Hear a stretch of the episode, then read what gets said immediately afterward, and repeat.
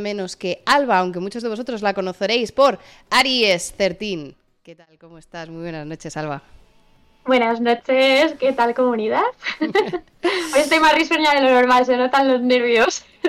uy, por intimidación, por favor. Porque... Con lo de ching que me has dicho que es esto.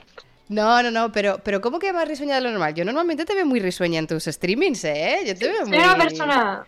Sí, soy una persona alegre, vamos a decirlo así, pero es cierto que, que la timidez esta de la que tengo con mi, o sea, personalmente cuando estoy con gente, cuando me hacen entrevistas sale a luz. Cuando estoy en streaming yo soy muy feliz pero a secas. Cuando me entrevistan es, ay, el punto ese de timidez de, ay, qué vergüenza.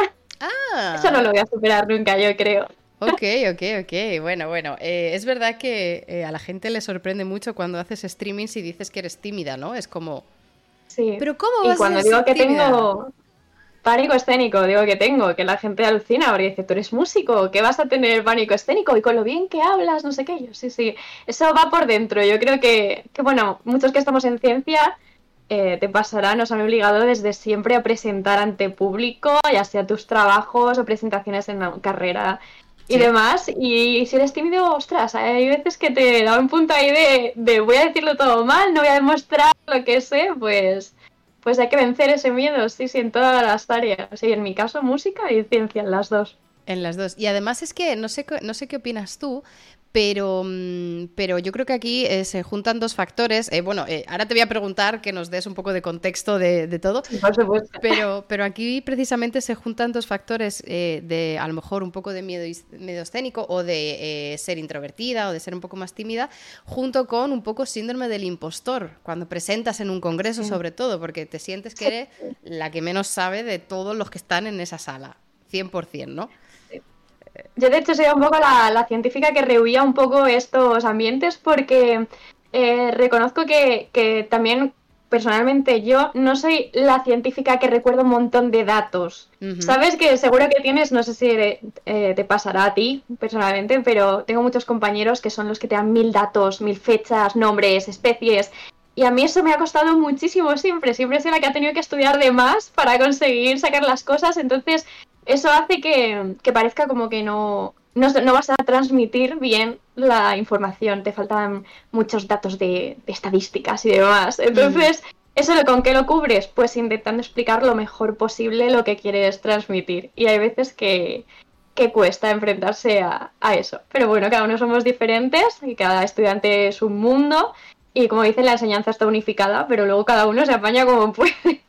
Sí, la verdad es que eh, luego al final una de las cosas de, proceso de máster o de doctorado al final es eh, eh, encontrarte tú a gusto presentando tus datos de la manera en la que quieras, ¿no? De la manera, no solo en las presentaciones, sino la manera en la que tú quieres realizar la investigación, ¿no? De cómo te gestiones los proyectos, o sea, los experimentos, de cómo gestiones las clases y todo, ¿no?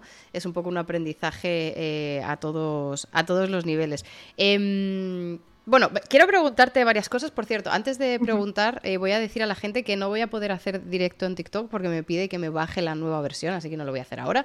Así que estamos eh, es en exclusiva en, Twitch em, para, para, para, estar aquí en, el directo. Eh, que no me voy a poner a hacerlo ahora. Y, mm, yo quería preguntarte, Primero, que nos cuentes un poquito, que nos lleves por el, por el recorrido de tu formación eh, y luego ya después nos cuentes lo que estás haciendo ahora, porque si no me equivoco, ahora estás de nuevo como empezando otra, otra formación. No sé especialidad. es una especialidad, no sé si complementaria o, eh, alternativa, entre comillas, pero, pero cuéntanos un poco eh, dónde estudiaste, qué estudiaste y, también un poco por qué te, te decidiste a estudiar eso que hiciste. Muy bien. Bueno, mi, explicar lo que he hecho en mi vida es muy complicado porque para los que no me conocen de nada, soy esa persona como multidisciplinar. Estoy en muchas áreas a la vez y a lo largo de mi vida pues he ido cambiando de rumbo mil veces y yo no me corto un pelo. Yo cuando me apetece estudiar algo nuevo lo hago y, ya está. Así que para empezar pues voy a decir que, dentro de redes empecé en YouTube, hacía vídeos, compartía vídeos musicales, que es, creo que habéis escuchado una cover ahora al principio. Sí. Eh, y empecé en Twitch, que es la gente que viene es de allí, eh, hace un año, más o menos, un año y medio, ya em, aplicando no solo música, sino un poquito de divulgación y también otra cosa que hacía en YouTube, que era literatura, explicaba cosas de literatura, mm, y reflexiones un poco así existenciales. Pero por otro lado, aparte de lo que es el mundo de redes, soy músico de conservatorio, pianista, y ese conservatorio lo hice en paralelo a la carrera de biología con especialidad en biotecnología. ¿Qué pasa? Que yo esa carrera la elegí cuando hicimos la selectividad porque era la vía más rápida para estudiar después un máster en paleontología, que es en lo que me especialicé como primera opción. Después de un tiempo de hacer paleontología, eh, me he venido al mundo de la agricultura. Me he dado un salto que lo único que tiene que ver es que es al aire libre, que es algo que a mí me hace muy feliz. Y estoy haciendo mi segundo máster en este año, así que me pilláis un poco como en el parón, pero igualmente os puedo explicar todo lo que he estado haciendo en, el mundo de paleontología hasta ahora, que creo que es bastante interesante y llamativo. ¿Dónde, ¿Dónde hiciste, bueno, eh, varias preguntas, ¿dónde hiciste la carrera de, biología? Por situar un poco. En la Complutense, Complutense de Madrid, igual que el máster, misma facultad, porque, bueno, para los que no conocéis la Complutense, es Facultad de Biología y Geología, son las dos. Y las dos vías más rápidas para paleontología, de la que no existe actualmente carrera en Madrid, es estudiar una de esas dos especialidades. Arqueología sí tiene, que le sonará a la gente, pero paleontología no. Vale, vale, perfecto. Y, mm, el, tema del, conservatorio em, es algo que eh, aprender instrumentos, no sé si tocas más, eh, más, más, instrumentos eh, además del piano, pero es algo que siempre hiciste o, que cogiste un poquito más tarde, más tarde entre comillas, digo, a la vez que la carrera o es algo que ya llevabas desde chica? Eh, yo empecé muy pequeña porque mis padres, bueno, aunque mi padre es ingeniero, siempre ha estado en coros toda su vida. Mi madre sí que es soprano lírica, profesional. Así que la música ha estado en mi casa siempre. Yo empecé con cuatro años el piano. Pero es cierto que tú puedes empezar estudiando un instrumento en una academia normal de, tu calle, básicamente, y luego pasar al conservatorio, que es la especialización. Y puede ser una especialización de 12 años, de 16, los que tú quieras. Yo hice el grado profesional de piano claro, vas creciendo, vas haciendo años y te pilla al final el final con, el, con, la carrera, con el grado. Así que por eso se me solaparon, pero siempre, toda la vida he estado en conservatorio. Vale, eh, y el tema del, conservatorio, porque yo recuerdo, eh, yo tenía un compañero que estaba en conservatorio con piano cuando, cuando íbamos al instituto.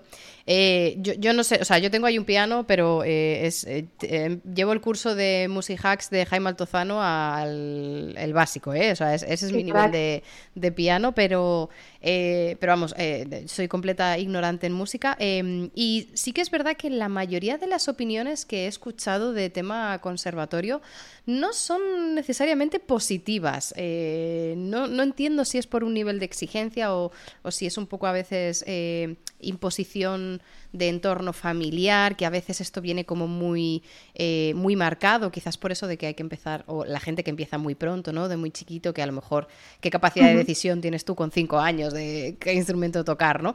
Em, ¿cómo, ¿cómo, es tu, ¿Cómo fue tu experiencia o, qué opinión te merece a ti el, conservatorio? No digo aprender instrumentos, porque creo que ahí vamos a estar todos de acuerdo, pero eh, esa forma de aprender instrumentos. Sí, creo que, depende mucho del conservatorio en el que estudies, porque actualmente la enseñanza, pues igual que en la educación normal, que han salido temas como Montessori y todo así muy apañado, pues los conservatorios que han surgido nuevos tienen una forma de enseñar muy evolucionada. En mi caso estudié en uno que era más eh, bueno, clasista, vamos a decirlo así. Entonces es cierto que lo que yo quería a lo mejor haber hecho en el conservatorio, que era sobre todo especializarme en composición, en entender la música, eso no te lo daban tan hecho. Querían que fueras un tipo de, músico muy concreto, muy cuadriculado, que, que, tocase obras clásicas todo el rato y claro, ya ves lo que hago en YouTube. Yo hago covers modernas y me hubiera encantado hacer ese estilo. Entonces, digamos que eh, Tuve suerte con mi profesora particular, pero es cierto que el conservatorio te intentaba encajonar en un tipo de músico muy sofisticado, muy de orquesta, muy... Y de hecho, si decías que a lo mejor no te querías especializar y ser, no sé, concertino en, en yo qué sé, el Auditorio Nacional, eh, ya la enseñanza para ti cambiaba un poco. Ya eras un poco como el hereje del conservatorio y de hecho... He de decir que creo que algunos de mis problemas de tocar en público venían por el conservatorio, porque yo que sé, piensa que eh, un examen de conservatorio es tú, te lanzan a un escenario, te has eh, tenido que aprender 36 hojas de memoria a dos manos y un tribunal en la butaca de primera del, del teatro donde fuera que el examen. Entonces, eh, al final era mucha presión que no tenía por qué, porque al final mira que les cuesta sacarte con la partitura y que toques, como muchas normas que no tenían ninguna justificación y al final, como dice por aquí Beikus, un poco elitistas mm, y se podía haber hecho de mil formas diferentes para que, quien quisiera seguir un camino diferente y simplemente aprender música lo tuviera, quien quisiera especializarse para ser músico de orquesta lo tuviera. Pero bueno, como también pasa eso en, la educación hoy en día en universidades e institutos, pues, ¿qué voy a decir? La educación va evolucionando, si tienes la suerte de caer en un sitio que es más moderno, tendrás otro tipo de vías abiertas y yo tuve la, clásica de todos. Así que sí, duro, lo que dicen es verdad. Y, y, bueno, pero al final todos salimos bien, sabemos, tenemos conocimientos de sobra, muy formados, eso no se lo puedo recriminar, salí muy bien parada. Muy bien, muy bien. Y, entonces, eh, esta, esta parte de creación de contenido que has hecho en redes, muy musical, tanto en el canal de YouTube como en Twitch, em, ¿esto es algo que te ha surgido después de haber terminado la formación en conservatorio o era algo que tú ya, eh, porque claro, yo me imagino, ¿no? Con eh, las horas que le echas en el conservatorio, las horas de, practicar lo que tienes que hacer para el conservatorio, más las horas de el instituto o la carrera o lo que fuera, ¿te quedaba tiempo para para, eh, utilizar tus conocimientos musicales en esta en esta en este contenido más alternativo no porque las covers que tú haces pues eso son más rockeras o son más eh, más modernas y tal. Eh, lo compaginabas ya desde entonces o fue algo que te salió después eso empecé digamos que en paralelo. Empecé en YouTube además súper joven. De aquellas creo que llevaba YouTube creado como dos años llevo muchísimos, muchísimos. No sé, empecé con 12 años en YouTube o algo así, que no se llevaba nada, éramos cuatro músicos ahí tiradísimos. Y la suerte que tuve es que no me traía nada del conservatorio a YouTube, más que la técnica y los conocimientos de armonía y demás, porque al final sacaba todo de oído para cantar sobre el piano. Eh, lo guay es que escogí un nicho muy específico, que eran covers de rock y metal, sobre todo, toqué, algo de clásico, pero lo fui borrando porque era como que no me sentía muy identificada con eso. Eh, y hasta entonces, pues nada, me ha acompañado todo el conservatorio y, en adelante algo que hacía para mostrar, bueno, que, se me daban a vivir otras cosas, vamos a decirlo así. Y en el canal de Twitch, eh, si no he entendido mal, tú lo abriste o empezaste eh, básicamente haciendo también directos musicales, ¿no?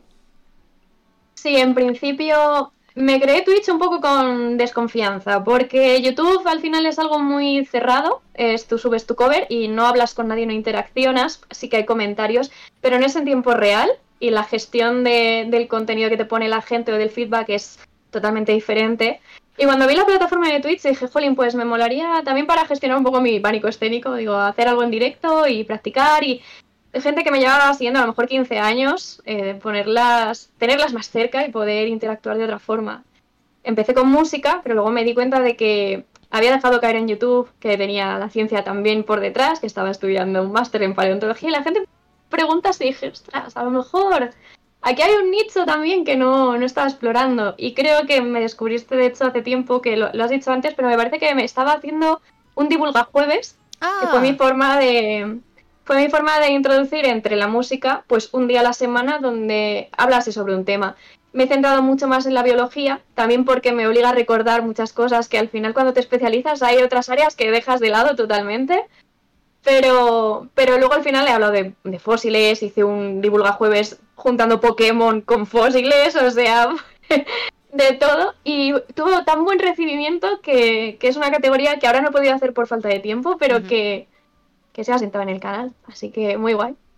Muy bien, muy bien, muy bien. Em, vale, entonces, eh, trayectoria musical bastante amplia, tanto de, desde el punto de vista más conservador, ¿no? Como hasta el punto de vista más, eh, más moderno, más eh, Gen Z, que es hacerlo, hacer covers en Twitch. Me imagino que Em, que esto eh, es donde están los jóvenes, entonces se puede considerarlo más moderno. Em, y en el tema de, eh, en el tema de ciencia, que, has dicho que estudiaste biología, porque era la manera de, especializarte o la manera más rápida de acabar en, en paleontología, eh, claro, entiendo que a lo mejor durante la carrera eh, y, ojo, esto no es una crítica porque a mí me parece espectacular eh, el, planning, el currículum de la carrera de biología, porque incluso aunque acabes haciendo botánica, genética, biotecnología, o sea, tú acabas con unos conceptos básicos muy buenos. Yo hice biología y, aunque luego esté en sanitaria, eh, yo todo lo que aprendí de evolución, fisiología vegetal y hongos me sigue valiendo a día de hoy. Em, pero claro, eh, quizás eh, cuando tienes como que pasar por un camino para llegar al máster, que es donde verdaderamente quieres especializarte, ¿cómo se te hizo la carrera? ¿Se te hizo pesada de eh, estudiar asignaturas que a lo mejor decías, madre mía, ¿qué hago yo aprendiendo esto? No sé cómo está el plan de estudios ahora, no sé si para hacer paleontología te puedes especializar antes o hacerlo de otra manera. ¿Sentías que, que no te terminaba de encajar, que eran unos medios para llegar a un fin o cómo lo enfocaste? Yo tuve la suerte de que soy una persona extremadamente curiosa. De hecho, toda la gente que me conoce sabe que si vamos dando un paseo por un parque, Alba se va a perder, Alba se va a ir a mirar árboles y hojitas por ahí. Entonces, eh, digamos que esa carrera estaba alimentando una parte de mí que ya estaba innata. Eh, me encantaba. Creo que la. Eh, hay gente que no piensa igual que yo, que piensa que todo lo que es humano es más importante que el resto de cosas, pero para mí lo que está a nuestro alrededor es la vida real. Entonces, esta carrera de biología me estaba enseñando eso y creo que es algo que deberíamos estudiar más especializadamente todos. Em, hay mucha gente que no sabe cómo funciona una planta y para mí es espectacular porque, porque están aquí todo el rato a nuestro alrededor. Entonces, em, me encantó estudiar biología, sin embargo, creo que el enfoque que se le da, por lo menos en la Complutense, porque creo que en la Autónoma de Madrid tienen mejor fama, por los equipos, por la modernidad, como hemos dicho antes. En la Complutense el enfoque me pareció tan genérico que al final cuando vas después, terminas biología y vas a intentar echar un currículum, es como si no supieras nada. Las empresas obvian las prácticas que has hecho, es como si te pidieran otros requisitos de FP, que fíjate, los FP ahora están en auge, eh, son tan, tan canalizados a un solo tema que sales mejor preparado en un área y es lo que al final te sirve laboralmente. Ya. Por ejemplo, a mí el primer año de, de biología me sobró, me sobró muchísimo. no sé si era igual en, cuando lo hiciste tú, pero es cuando te mezclan química, mates, mm, geología, no sé qué, que lo llevas ya haciendo en el instituto, pues te lo comes un año entero. Y sin embargo, cuando empecé a disfrutar fue en tercero, que ya tienes otras optativas, en cuarto ya es la especialización. Y yo fíjate que cogí biotecnología, que nada tiene que ver con la paleontología, pero incluso en mis notas se nota que mi interés empezó a ser captado cuando pude elegir realmente un enfoque más eh, acotado de la generalidad que tiene una carrera como biología. Y me da pena porque es una carrera que es base para casi todas las ciencias y se está quedando en nada. Al final yo creo, creo, es una lotería un poco que estoy haciendo, creo que va a desaparecer y van a salir ramitas de biología y cada uno va a ir por donde, por donde quiera ir. Bueno, empezó con biología sanitaria, creo que tiene ya su propia carrera y habrá más, mm. seguramente. Pero yo me encanta. Eh, eh, es una reflexión que justamente hoy además he leído en Twitter de otra de las invitadas que estuvo, eh, que estuvo por aquí.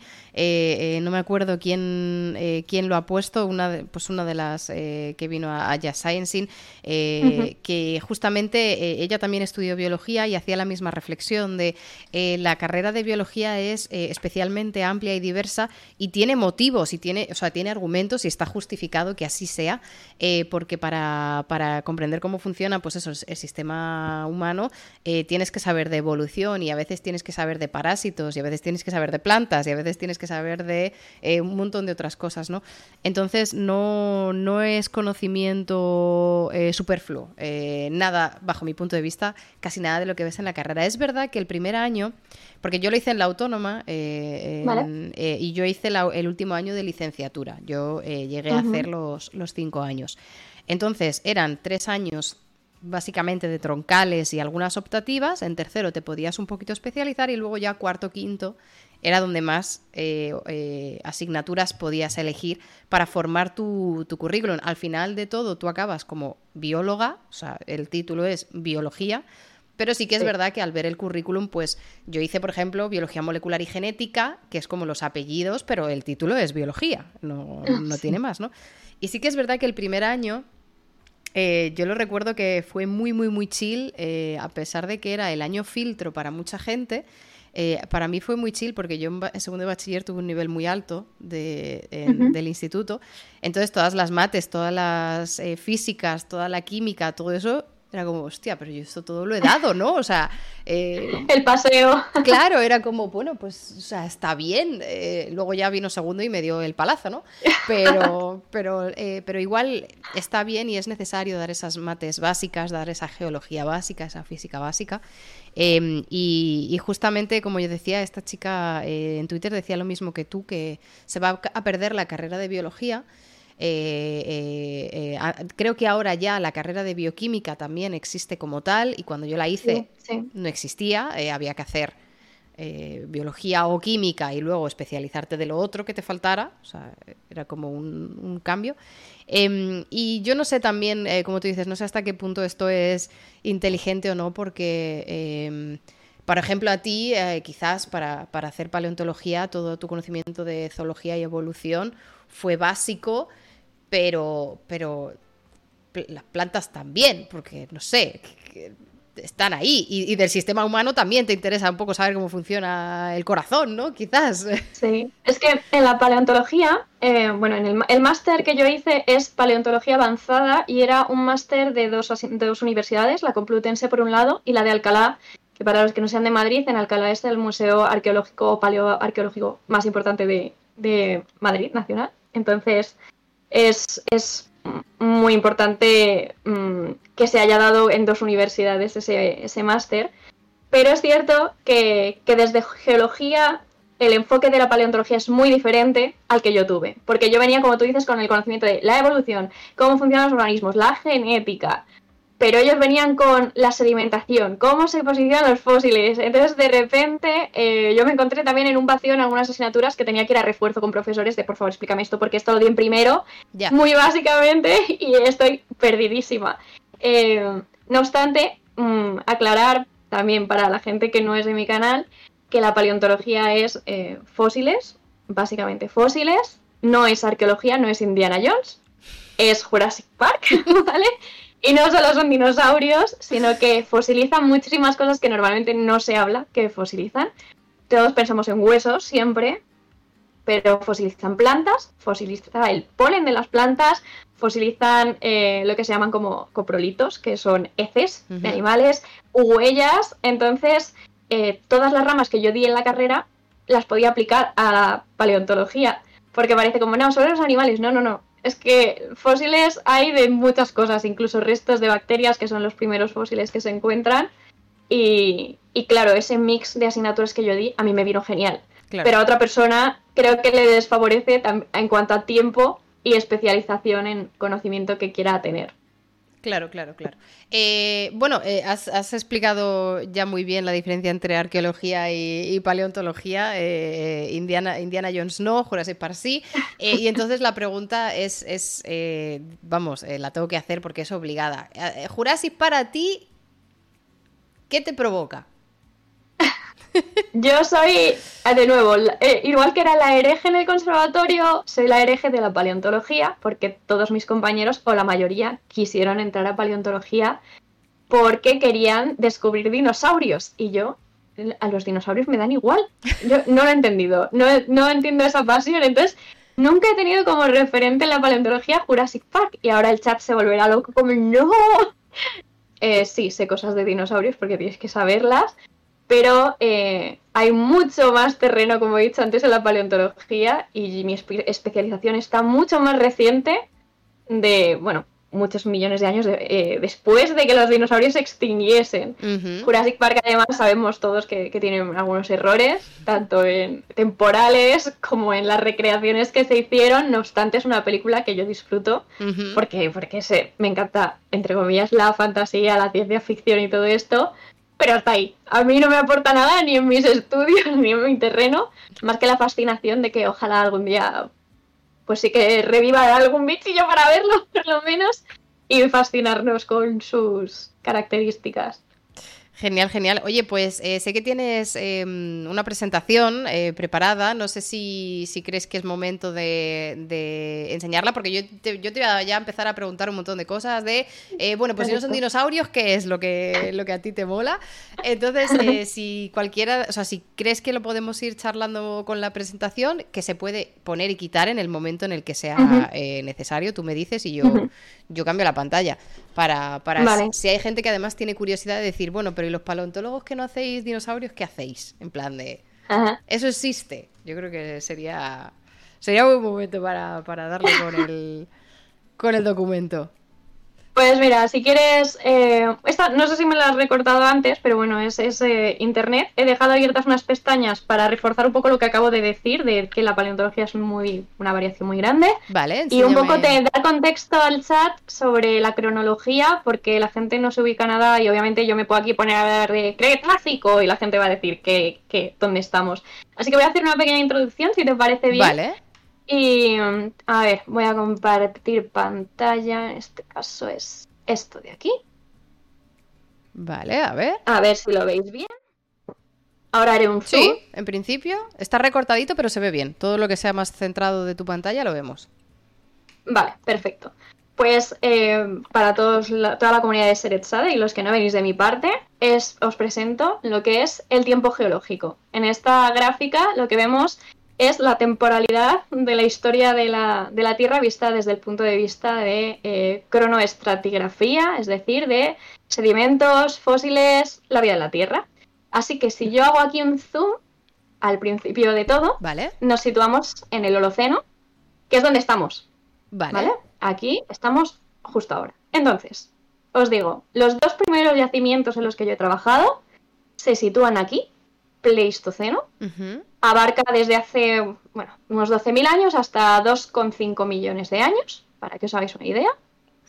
Y en el segundo yacimiento, que es donde más he trabajado, que es obra civil, que es del que os quiero hablar hoy, se encuentra aquí, en el Mioceno, hace unos 11 millones de años de antigüedad. Pero, para irnos más atrás, que os he dicho, yo soy mucho después de los dinosaurios. Sí. Aquí es donde estudio yo. Aquí se extinguieron los dinosaurios. 65 millones de años, finales de el periodo que se llama Cretácico. Y si nos vamos más abajo, esto de aquí rojo que marca la gráfica es grandes extinciones en la historia de la Tierra. Tenemos aquí gran extinción del Triásico, gran extinción del Pérmico, Ah, la del Pérmico. Del claro, la del Pérmico es así que la me suena un poco más porque, si no me equivoco, corrígeme, hay eh, muchas plantas F. Eh, aquí eh, se extinguieron creo que un 90% de las especies que existían. Es mm. la extinción más grande que ha habido, los trilobites aquí. Ah, vale, vale. la mitad de los corales, un montón de especies marinas y efectivamente muchas de las primeras plantas que surgieron. Y seguimos bajando para que la gente tenga amplitud de miras de la Tierra. Aquí abajo del todo, eh, formación de la Tierra, unos 4.600 millones de años, que se dice pronto. Origen de la vida. Hmm. Aquí abajo. Y el primer fósil que os he dicho antes. Las bacterias también pueden dejar fósiles con sus concreciones, con lo que producen. 3.500 millones de años. Y ahora vuelvo otra vez arriba, ¿dónde estudio yo? Todo esto subimos, subimos, subimos, subimos. Aquí, Mioceno y Pleistoceno. Eh, ante, anteayer. ahora lo ves así y abruma un poco. O sea, eh, yo en, las horas en las que he estado he trabajado mucho con, camioneros, con obreros y a veces me dicen, ¿cuándo llegamos a los dinosaurios? Y yo, Ah, estamos aquí. Eh, claro, no se lo puedo enseñar ahí a la hora y sacarme el móvil y decirle, aquí estamos. Y le digo, no, eh, los, dinosaurios se extinguieron hace 65 millones de años. No sé qué. Y entonces eh, muchas veces me dicen, pero si estamos en 2023. Y yo, ¿cómo? Solo hay 2023 años. Y yo, ¿y el antes de Cristo? ¿Qué, qué pasa ahí? ¿Qué ha pasado? Entonces, claro, pues está bien tener un documento visual para que la gente se haga una idea. Eh, por último, enseñaros lo que he mencionado antes, la paleontología no solo son huesitos, son fósiles de plantas, no se enseña mucho y da mucha pena, porque son hojas perfectamente eh, conservadas. Esto lo podemos ver ahora actualmente, algunas de estas especies todavía perduran, los helechos fueron una de las primeras plantas que, que dejaron el agua, por decirlo así. Muy, eh, cutremente dicho, ¿vale? Eh, palinología, eh, se estudia también el polen fósil, por daros un ejemplo de ¿para qué sirve esto? ¿Para qué sirve tener un polen fósil que tienes que mirar con el microscopio? Pues, por ejemplo, eh, sabéis que los romanos tenían una salsa hecha a base de pescado, creo que se llamaba garum, que alguien me corrija, porque esto ya lo trata otra especialidad, pero el garum. Y le echaban un montón de especias. Y aquí en España tenemos un montón de lugares donde se exportaba el garum en barcos muy grandes, pero se hacía aquí la salsa. Así que la palinología es un estudio en el que cogieron el área de fuera de las ciudades y mm, estudiaron qué polenes había en esa altura, digamos, en ese estrato que coincidía con la cronografía de cronología de, los romanos. Descubrieron que había mucho polen de trigo, de algunas especias, de voy a decir otras que se me ocurren, perejil, uh hierbabuena, bla bla bla. Y de esa forma vieron que esas eran las especias que se le aportaban a la salsa original me parece algo asombroso que con polen fósil te puedas sacar la receta de, los romanos. O sea, me parece impresionante. Coprolitos. Las heces de animales también dan mucha información. En las heces de cualquier animal de hoy en día puedes ver restos de lo que comen, de la alimentación. Y muy conocidas, las ignitas. Aquí en España tenemos varios yacimientos. Así que para que os hagáis una idea así un poco general de todo lo que podemos estudiar en paleontología. Vale, eh, yo ya tengo preguntas. Voy a cerrar esto. Te, vuelvo a poner aquí en pantalla grande porque yo ya tengo varias preguntas. Eh, Muy bien. Primero, primero. Bueno, eh, me hace mucha gracia porque a mí yo soy muy fan de los helechos porque esto es una de las cosas que aprendí en la carrera, pues eso, en evolución, fisiología vegetal, que los helechos son fósiles vivos, básicamente. Eh, entonces, eh, entre comillas, fósiles vivos, como diciendo, algunas especies de helechos son prácticamente iguales a las que había todos esos eh, millones de años atrás. Entonces, si alguien quiere regalarle un fósil a alguien, pero que esté vivo, pues regalad un helecho que me parece un regalo espectacular. Em, y antes de hacerte otra pregunta, voy a dar las gracias a Dindon Fer, que, se ha suscrito antes. Un besito de Dindon Fer. Eh, gracias. Muchas, gracias. Em, y, vale, entonces, tú en realidad puedes encontrar fósiles de muchas más cosas, además de huesos, ¿no? Que es como lo, que, lo que nosotros entendemos. Pero claro, para una persona que no sabe de esto, una persona que no entiende, un fósil es como como decir, vale, esto es un fósil, ¿no? En plan, imaginemos que esto es un fósil de un hueso de dinosaurio, para que todos estemos contentos. Entonces, esto es un fósil y esto es el hueso, ¿no? En plan de, vale, pues yo tengo aquí mi hueso de que es equivalente a tal. Pero hablar de fósiles de huellas es como algo como muy abstracto, ¿no? En plan de, o sea, una huella no es, no es algo en concreto, es la ausencia de la pata. Es donde hubo una pata y ya no está, ese es como el fósil y un poco parecido con, las cacas, ¿no? Las heces, y es como, pero hostia, ¿cómo de dura tiene que ser una caca como para que fosilice, ¿no? Y yo creo que, mm, eh, que a veces no se comprende la definición de fósil eh, en sí. Eh, ¿Cómo puedes explicarle para la gente que, que para, en su cabeza es fósil hueso y que una huella también es fósil? Vale, yo creo que aquí la confusión viene en que no pensamos primero en el ambiente que había cuando algo fosilizó, se convirtió en fósil, y por otro lado, que la gente piensa que el hueso que te encuentras fósil sigue siendo materia orgánica. Un hueso nuestro, de los seres humanos, tú lo cortas y lo que vas a encontrarte es que el interior de ese fósil es agujeritos. Tenemos un montón de poros en los huesos. Entonces, un fósil, digamos, sería el enterramiento rápido de esa parte, de esa impresión que va, a conservarse. En el caso de un animal con huesos, lo que se llevaría a cabo, por decirlo así, es un intercambio del medio que rellenaría las cavidades que quedan entre los poros de un hueso. Entonces, durante miles de años, ese proceso de intercambio se va llevando a cabo gracias al agua y a los sedimentos que hay alrededor en el enterramiento, y ese hueso deja de tener materia orgánica, lo que tiene al final es, se convierte en una piedra, vamos a decirlo así, se convierte en una piedra. Eh, yo sé que a veces hablo con menos propiedad científica de la que querría, pero me gustaría que la información llegase lo más clara posible a todo el mundo, pero si alguien quiere que me complique, yo me complico, no pasa nada. Así que, de nuevo, un hueso se entierra, enterramiento rápido, intercambia minerales con el, con el exterior o lo que le rodea, se convierte en una piedra. Sin embargo, cuando hay una huella, eh, tenéis que pensar como cuando jugamos con la plastilina de pequeños. Lo que hace es rellenarse algo. Así que al final vas a tener dos partes. impresas. Una que puede ser la huella como cóncava, por decirlo así, y la convexa. Y así, para sobre todo, bueno, pues animales con caparazones, encontramos muchos trilobites que son impresiones, que no es el hueso como tal. Y después tenemos lo que yo puedo estar buscando normalmente en excavaciones, que sí que es ese intercambio que ha dejado un hueso petrificado. Vamos a decirlo de esa manera. Creo que ha quedado bien eh, claro, ¿no? Kirtas me dice que sí. ¡Toma! yo, creo que sí. Eh, claro, pero entonces, por ejemplo, las imágenes. Y, además, esto es una, pregunta, o viene un poco encaminada por una pregunta que ha dicho deshidrogenasa, que ha dicho en plan, ah. ya, pero ¿cómo va a ser un fósil de los romanos si esto fue literal? O sea, si, si el. Eh, Mioceno es anteayer, los romanos, ¿qué es? O sea, hoy, este, hace un segundo, ¿no? En, en escala así más cronológica. Eh, primero, claro, que, ¿cuál es el tiempo mínimo para que se forme un fósil? Y, luego, eh, todas las imágenes que nos has enseñado, por ejemplo, de los helechos, es como, hostia, si es que se ve hasta verde. Si, ¿Cómo no va a ser eso orgánico? ¿Cómo no va a ser eso planta? Si, si estoy viendo yo el helecho.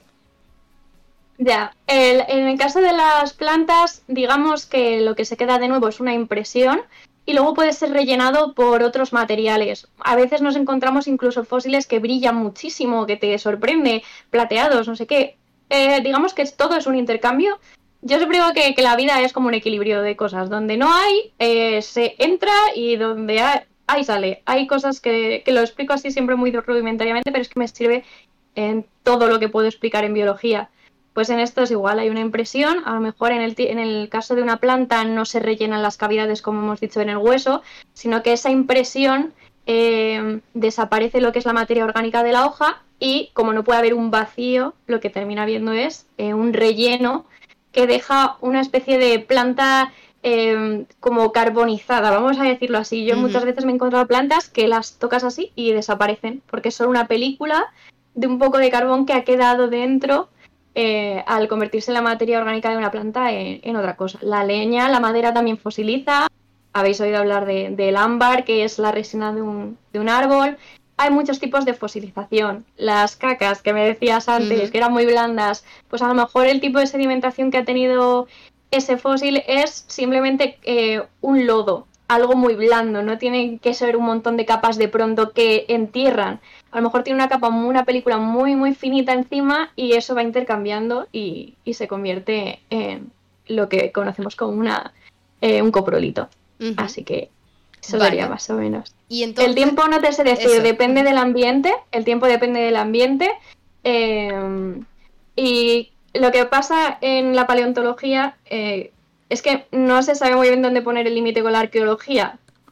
Y por eso nos confundimos un poco. De hecho, muchas veces cuando me preguntan explico que paleontología es lo que he dicho, estudio de los fósiles, de la evolución de la vida, de, todas estas cosas que os he ido enseñando. Pero dentro de la paleontología tenemos la paleoantropología, que es ya la especialización en lo que vendrían a ser nuestros antepasados, nuestra línea evolutiva. Y después empieza la arqueología, que ya serían, pues, bueno, has tenido aquí arqueólogas, y arqueólogos me parece, no lo sé, por lo menos una arqueóloga que conozco que, que os habló de la arqueología submarina. Entonces, pues eso, objetos, infraestructuras y demás. Y, y, hay una línea muy delgada y el tiempo va avanzando. Así que esa línea siempre, siempre va moviéndose. Y, y por lo menos donde yo he estado, ya os digo, un millón de años para atrás.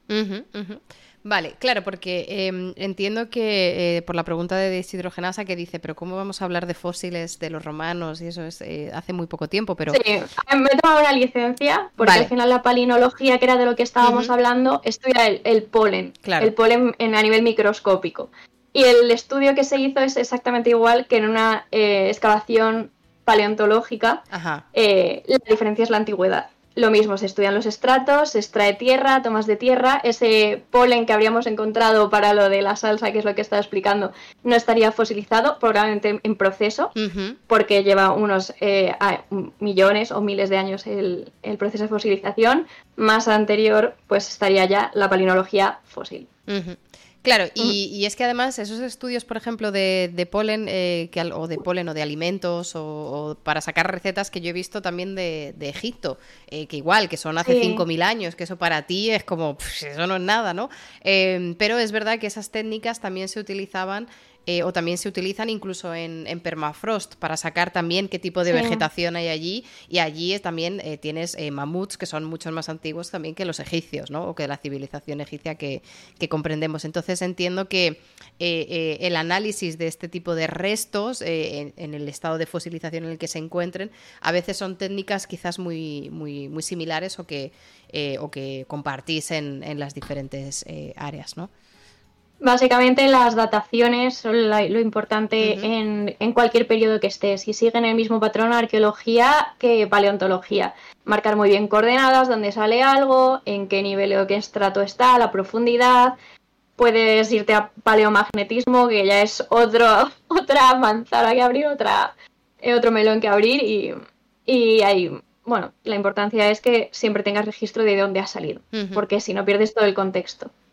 Em, tengo dos preguntas con esto que has dicho. De, eh, uno es sobre el tema de la datación y también porque hay eh, una pregunta de Iron Goblin que dice em, ¿cómo, haces los, ¿cómo hacéis los paleontólogos o cómo haces tú eh, para datar muestras en las que el carbono es mucho menor? porque por este intercambio que estás diciendo, precisamente, ¿no? Perdemos, al final los fósiles de estos huesos pierden toda la materia orgánica, ya no es hueso, eh, ya, ya, no tiene eh, calcio, ya no tiene eh, la formación, los componentes que nosotros tenemos, y se ha sustituido por, por piedra, ¿no? ¿Cómo datáis? Porque la típica que nosotros, la mayoría de los que no estamos en el campo, nos viene, la del carbono 14. La datación del carbono 14. ¿Cómo, ¿Cómo hacéis vosotros? ¿Se utiliza carbono 14 en algunos tipos de restos? Y si no, ¿cómo se datan? Para saber cómo de antiguos son. Vale, aquí tengo que explicar que dentro de la paleontología, pues como siempre hay división de tareas. Entonces, en mi caso soy paleontóloga de campo, soy la que busca los fósiles. Luego habría unos paleontólogos que se dedican en laboratorio a restaurar, a trabajar con ellos. Y por otra parte, pues puede estar el grupo que a lo mejor es de estudio concreto de, esos fósiles, análisis, se laminan, se ven al microscopio y se hacen pues los papers y todas las publicaciones científicas que muchos habréis visto. Yo no me dedico a hacer dataciones, no es mi especialidad, pero en las dataciones hay un mundo aparte. Porque puedes eh, datar o aproximar una datación, porque cuanto más lejos, más difícil es acotar, mm, de bastantes formas. La más conocida efectivamente es el, el carbono 14, el carbono 14 llega hasta una edad que me lo voy a inventar, así que no voy a decir hasta cuándo llega, una etapa, unos millones de años. Más allá puedes buscar otro tipo de isótopos, de nuevo, que van eh, cambiando y se pueden medir. Pero eh, esto no es como la arqueología. La arqueología se basa mucho en el contexto de la excavación, en qué estás encontrando, qué tipo de piezas y incluso el contexto ya te dice en qué etapa estás de la historia humana. Sin embargo, en los fósiles tienes que fijarte mucho también incluso en el estrato. He hablado mucho de estrato, pero no sé si la gente sabe lo que es. Cuando tú vas por la carretera, por decirlo así muy, muy vulgarmente, vas en la carretera y ves líneas en un cortado, eso es un estrato. Y son acumulaciones eh, de diferentes etapas y edades que tienen unas mismas características. ¿Qué ocurre? Que en el estrato te puede indicar ya, eh, o sea, hay estratos que tienen su propio nombre, capas de tierra que tienen su mismo nombre y que puedes encontrar a lo largo de toda la Tierra, que eso es increíble. Eh, Creo que hay uno que es eh, eh, K, me parece yo esto lo, lo, saben más los geólogos, pero estrato K. Y entonces lo puedes encontrar en cualquier sitio en el que estés. Pero hay otra cosa que la gente no sabe y es que la polaridad de la Tierra ha cambiado. Creo que hablaste hace poco, me, me suena haber oído que hablaste de algo de esto con otra científica, pero los pueblos no siempre han estado norte-sur, como los conocemos, sino que han estado invertidos en muchos puntos. Entonces, ese cambio de la polaridad se ve en los estratos, sobre todo porque se orienta el hierro que tiene o los minerales ferrosos que tiene la Tierra, se orientan en la dirección de los polos. Así que, por ejemplo, cuando yo, hice mi trabajo de fin de grado en el, en Pleistoceno, mi estrato tenía su polaridad y se ubicó muchísimo de la temporalidad o la cronología de ese yacimiento por la polaridad o el paleomagnetismo del yacimiento que son cosas que normalmente no piensas. Dices, va, carbono 14, y te vas como a la pieza. Pero es que esa pieza está incrustada en un contexto. Y es el contexto, ese contexto no es una vasija, no es una, yo qué sé, industria lítica de que talló un ser hace no sé cuánto, pero está ahí. La Tierra también se ordena y también te da muchísimos datos, incluso por contexto de otras especies con las que encuentras tu fósil. Bueno, hay, hay muchos métodos y muy complicados, eso he de decirlo. Em, me surge también otra, otra pregunta, otra duda, que a lo mejor la gente de normal no, no cae porque eh, estabas explicando que son los estratos, ¿no? Y, lo has explicado muy bien, de que cuando tú ves un corte, sobre todo a lo mejor o, en una montaña o en un valle o en algo así, eh, que tú ves eh, como estas líneas de, tierra y a veces yo creo que mm, no, no es tan fácil o no es tan intuitivo saber qué son los diferentes estratos, porque a lo mejor puedes pensar que son las diferentes líneas de piedra, que en realidad todas son de la misma edad, Em, y también eh, creo que es complicado de entender que a lo mejor pocos, a pocos metros de profundidad puede ser una edad muy antigua o que incluso en una montaña o en un pliegue o en una falla o en un algo, eh, quizás ahí también tienes un repunte que es muchísimo más antiguo que eh, el que tienes a, a, nivel del mar. Entonces, ¿cómo explicarías un poco para la gente que no ha visto estratos o que no eh, está muy familiarizada con tectónicas de placas y sedimentación. ¿Cómo definirías eh, qué es un estrato en O sea, ya has definido un poco qué es un estrato, pero para que la gente lo pueda ir viendo por, la calle y también eh, la antigüedad de estos estratos. ¿Cómo estamos hablando? En plan, si yo me pongo a cavar aquí en el suelo de Berlín un metro, ¿hasta qué edad llego, por ejemplo? Muy bien, pues voy a poner un ejemplo. Yo todo lo hago family friendly, por decirlo de alguna forma. Sí, sí. Digamos que esto es un dinosaurio. Os he dicho que se extinguió hace 65 millones de años, se murió aquí y empezó a ser enterrado. Pero después eh, aparecieron, yo qué sé, voy a decir ya, eh, hace un millón de años había mamuts y se enterraron encima y por aquí estaríamos nosotros. ¿Qué pasa? Que antes de nosotros eh, estos serían estratos, ¿vale? Vamos a decirlo, estarían así separados, muy separados, por los millones de años que hay entre ellos. Pero resulta que ahí entra en juego la tectónica de placas y a la Tierra no siempre está así tan tal cual. Tú, esto es como si tú haces la cama y saltasen sobre ella. Dicen, hasta luego. Se van los estratos. El estrato permanece, pero puede haber incluso inversiones. Entonces llegan, por debajo está la tectónica de placas, las placas chocan unas contra ellas. Seguro que habéis oído de cómo se hacen los terremotos, no sé qué, cómo los tsunamis. Habéis hablado de tectónica de placas en muchas asignaturas y no creo que merezca la pena explicarlo. Pero a lo mejor una tectónica de placas lo que ocurre es que empieza a hacer así, empieza a presionar y esto se da la vuelta. Entonces impresiona mucho porque, como os he dicho, eh, hubo grandes extinciones, eh, entre ellas las de los trilobites, y tú ahora mismo te vas a lo mejor a Asturias y te vas a una montaña, al pico más remoto, y te encuentras fósiles marinos. Y tú dices, ¿qué, qué es esto? Pues claro, es que tienes que pensar que la formación de mucha orografía que hay en Asturias es muy posterior a que esos fósiles hayan sido enterrados. Primero se enterraron y después por tectónica de placas la Tierra hizo lo que quiso, como un muelle empezaron a surgir los picos y en el pico se quedó ese fósil marino de hace millones de años. En Extremadura, Secarral, mi pueblo está allí, yo iba por las paredes y decían, ¿un coral? Pero, ¿qué, qué ha pasado? pues también hay que pensar que España no siempre ha sido como la conocemos. En España hay muchas zonas que han estado inundadas o que han sido mar, literalmente. El mundo ha cambiado mucho. La Pangea era otro tipo de disposición de los continentes que conocemos totalmente distinta. Y, eh, todo, todo lo que encontramos actualmente en cuanto a paleontología es vestigio de la evolución y el movimiento de la Tierra, que somos insignificantes y no conseguimos concebirlo, pero es que eso ha estado allí y un estrato no tiene por qué estar ordenado como mm, tú crees o consideras que, es lo normal. Es que han pasado millones de años y millones de cambios para que las cosas se ordenen de otra forma. Así que espero que más o menos haya quedado claro. Parece que sí. Yo, lo que yo creo que sí, yo creo que sí. Eh, pero tengo más preguntas. O sea, yo me ha quedado claro, pero esto solo me hace tener más, más preguntas. Em, porque, claro, eh, como tú dices, es un poco, es poco intuitivo, ¿no? Eh, que tú te pienses por, la gravedad, ¿no? Que vas cayendo eh, cada vez más profundo, ¿no?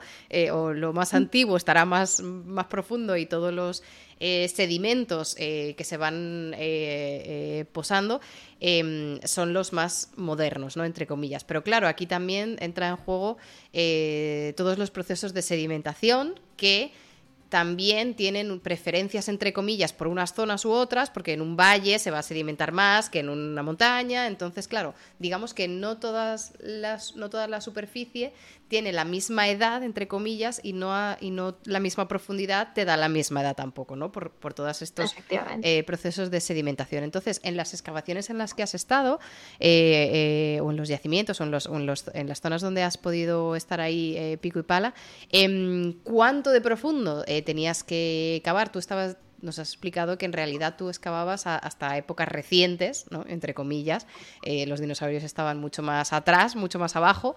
Eh, si, se intuitivamente. Intuitivamente, si se mantiene el orden, si no, no. Em, pero claro, yo me imagino que como estas, estas cosas ya las sabéis, eh, cuando planeáis un yacimiento de las que son planeadas, de las que son obra civil, te lo encuentras y, luego ya haces, ¿no? Pero antes de entrar con, con lo demás obra civil, Em, pongamos una investigación donde se han hecho unos estudios previos y dices, vale, yo quiero intentar excavar en esta zona porque sospecho que aquí puedo encontrar restos de lo que sea, que en teoría es en esta edad, por lo tanto, tú calculas los metros que tienes que excavar, ¿no? O sea, tú estudias un poco la zona y dices, vale, yo creo que debe estar a metro y medio. Centímetro arriba, centímetro abajo. ¿Cómo se hacen estos estudios previos para saber si tienes que coger el pico grande o el pico chico? Vale, digamos que eh, em, normalmente la mayoría de yacimientos han salido por azar puramente. O sea, iba un montañista por ahí paseando y le pegó una patada a un fósil. Entonces digamos que muchas veces estos yacimientos tienen la suerte de que la superficie está a nivel humano actual. No obstante, eh, otros muchos yacimientos han surgido porque los queridos geólogos o paleontólogos han tenido eh, que hacer catas. En estas catas, para los que no tenéis ninguna familiaridad con esto, se meten unas máquinas muy grandes que sacan un cilindro donde se ven los estratos a, mucha profundidad. Y estas catas sirven tanto para planificar si tiene que haber intervención eh, paleontológica en una obra actual, movimiento de tierras en tu calle, van a arreglar, van a hacer un túnel, el túnel de metro nuevo, todo eso antes, eh, esa tierra que van a mover ha sido estudiada con catas de tierra. Si en ese estrato se ve que hay fósiles, hay posibilidad, hay una marquita, hay un trocito de no sé qué, entonces en ese nivel va a haber un seguimiento paleontológico. ¿Qué pasa con obras normales excavaciones? De nuevo, normalmente las excavaciones donde la gente se sienta tranquilamente a excavar, que no es lo típico, aquí empieza la desromantización de la paleontología, esos han sido normalmente eh, totalmente hallazgos fortuitos. Eh, ¿Qué pasa? Que de nuevo todo el mundo se piensa que una obra de paleontología empieza con pongo aquí mi cuadrícula y con el pincel voy sacando fósiles. Las obras siempre empiezan con gente picando piedra como obreros. O sea, es. Hay una parte que es física pura. Te ponen con un martillo que pesa más que tú, neumático, ahí a taladrar con tu carretilla a llevar tierra y a sacarla a otro sitio.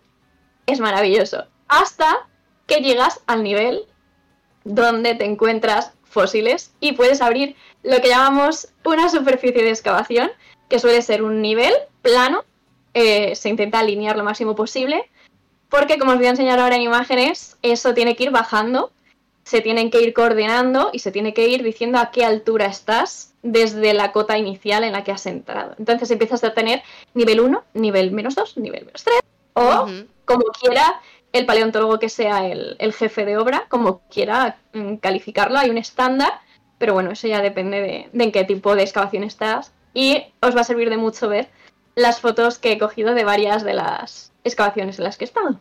Vale. Así que si quieres, voy a compartir pantalla, Perfecto. porque tú lo has dicho muy bien. Has dicho que depende de la orografía también y de cómo estés, los fósiles se van a disponer de una forma y vas a excavar diferente. Totalmente, ¿verdad? Os voy a enseñar primero dos imágenes, bueno, dos imágenes. Eh, imágenes de dos obras en las que he estado, las dos son Pleistoceno. Repito que están alrededor de un millón de años para poneros en contexto. Y recordemos, claro, no hay dinosaurios. Recordemos dinosaurios 65. no hay dinosaurios. Bien.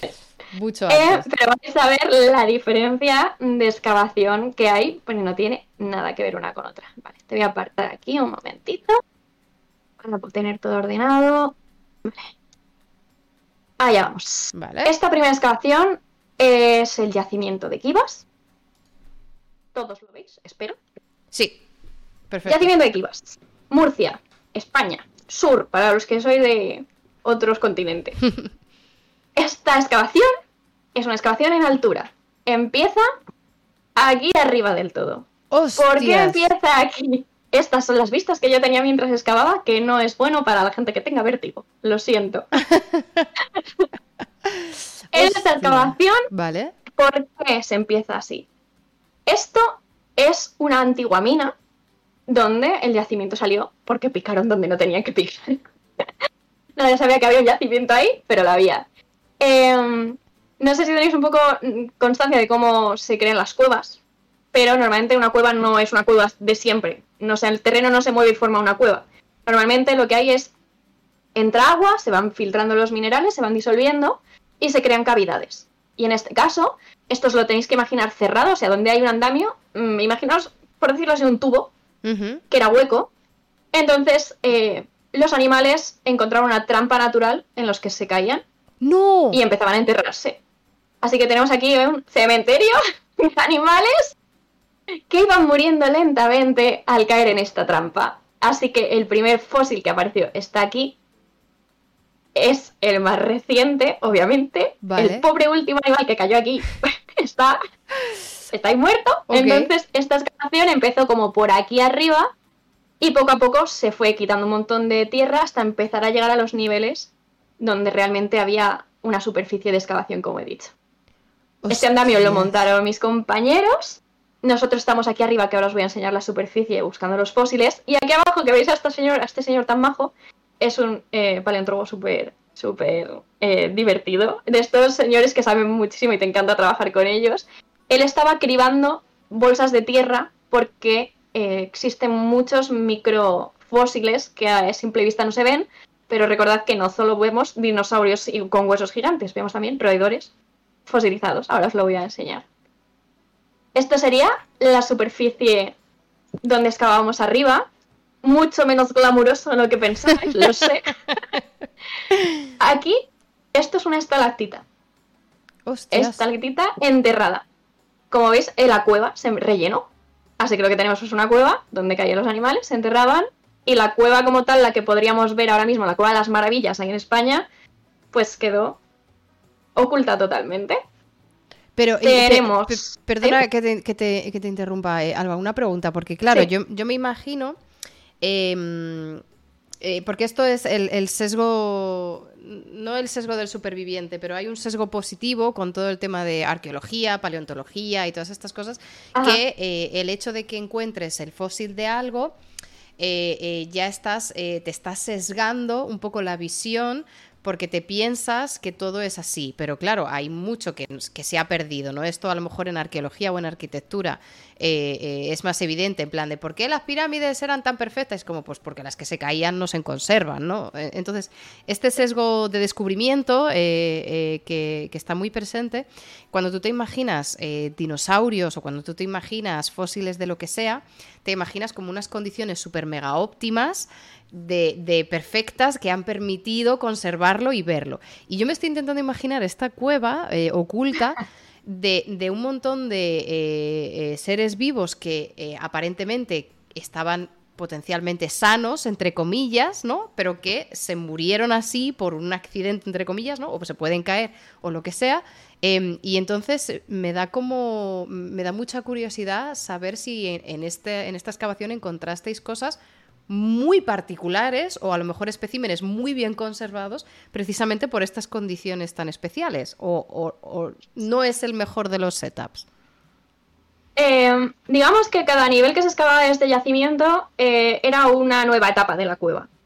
Por ejemplo, eh, hay muchos yacimientos, voy a hablar por ejemplo de Atapuerca, donde el yacimiento que nosotros, una, de una de las partes, voy a decir, una de las partes del yacimiento que nosotros conocemos eh, fue durante una etapa eh, una caverna de osos, luego la usaron para ganadería, luego, pues en una cueva, digamos que no ha sido humana nunca, como es este caso en Kivas, es un yacimiento que decir que sigue excavándose, o sea que yo no he estado en las últimas investigaciones a saber qué más ha salido, pero en mi etapa, pues cada nivel que excavabas veías algo diferente. Por ejemplo, en un nivel, eh, un montón de acumulación de, de huesos de rapaces. Y es que a lo mejor la cueva no solo era una trampa, sino que había sido el hogar de rapaces durante un tiempo, se ocultaban ahí para dormir. Otra época tenemos felinos, por algún motivo, que los felinos se interpretaba que sí que caían simplemente buscando presas y, ya está, fallecían ahí. Pero también teníamos eh, em, una parte que, todavía estaba pensando si era real o no, que parecían como eh, murciélagos o como acumulación de excrementos y cosas que no tenían ningún sentido. Entonces, digamos que la interpretación grande de un yacimiento es la causa más común por la que mueren estos animales, o por la que se entierran estos animales, o por la que se acumulan estos fósiles, pero otras muchas van saliendo a medida que vas bajando y vas encontrando en la misma capa mucha acumulación de algo. Y muchos de estos yacimientos que vais a ver, a lo mejor eran, eh, por ejemplo, muchos cubiles de hienas. Las hienas se traían presas a su cueva y masticaban los huesos, y muchos restos los han traído ellos, porque son depredadores. O sea, hay muchas explicaciones. En este, en mi caso, en el año en el que yo estuve, estuve, bueno, hice estudio de dos años diferentes de esta cueva. No hubo como tal sorpresas, pero sí que hubo mucha variedad de, de, de hallazgos. Y he de decir que Kivas tenía mucha importancia porque por su cronología podía estar em, relacionado con otros yacimientos de la zona que sí que se habían encontrado restos de antepasados del hombre. Y aquí estaban muy interesados en buscar si por casualidad se había matado algún antepasado nuestro. Claro. En nuestro caso encontramos, sí que encontramos una especie de macaco, pero no se llegó, por lo menos en mis años de excavación, no se llegó a encontrar eh, como tal un, un antepasado que habría sido la bomba, porque habría cambiado todo el contexto del, yacimiento. Claro, claro, claro, claro. Eh, súper, Un saludo, perdona, para Lira, que justo te hablaba de ella hace dos minutos. un saludo que me acaba de decir algo por el chat. Me encanta que estoy hablando de arqueología submarina, subacuática por aquí, así que un besito bonita. Ahí, ahí está, un saludito a, Lirae, que eh, otra crack, otra crack. Em, otra crack. Por cierto, eh, para, la gente del chat también y, para, y para eh, que, lo, que lo tengas tú también en cuenta, en esta overlay que tenemos, como tu cámara está más chiquita y te tengo hecho un zoom, es verdad que se te ve a ti la cámara un poquito de menos calidad, pero bueno, simplemente que pido perdón a la, a la, gente, que es la manera en la que está configurada la overlay. Igualmente vamos a ir cambiando de, de pantalla grande a pantalla chica, entonces... Eh, pido perdón y no os preocupéis que vamos a ir rotando cámaras para que la podáis ver en toda, en toda calidad. Em, aclarado esto, vale, he entendido eh, un poco más eh, entonces el proceso esto del pozo y, mm, en, el, en, el, en los, dos años o los, el, estudio que tú estuviste haciendo, que veías mucha más variedad, ahí encajaría en caídas fortuitas, ¿no? En la teoría de caídas no de, no de un cubil de llenas o no de un No, en mi caso casi todo era trampa, trampa natural y también hogar de roedores, porque vimos muchos roedores y pequeños, pequeñas aves, como vais a ver ahora en, unas imágenes. Vale, vale, ok, ok, me sirve. Bueno, esto, como hemos dicho, es eh, uno de los yacimientos en los que estuve. Eh, recuerdo que es Kivas, Murcia. Esta era la superficie de excavación y es una excavación normal y lo más parecido a lo que podéis ver en una peli, ya que aquí de vez en cuando sí que usábamos un pincel o una brocha, pero no es lo normal. Lo normal es que estés sacando cubos de piedras como veis en la imagen. Estos cubos no son para meter fósiles, son para que las pedazos piedras que te están interrumpiendo tu labor eh, se tiren por el acantilado. Entonces el glamour se fue. Aquí un poco más de, de zoom, a, esta sería yo. Llevamos un casco de seguridad porque es un yacimiento a la altura, hay piedras encima, seguridad, mis compañeros muchos no los llevaban y un día tuvimos un susto con un... En fin, se, desparramó por ahí la tierra y dijimos, no, mejor no. Y eh, este pincel que parece, ah, sí, para sacar fósiles, no, es para barrer el suelo y tener el área de limpia y que veas realmente si hay alguna cosa que se te está quedando ahí oculta.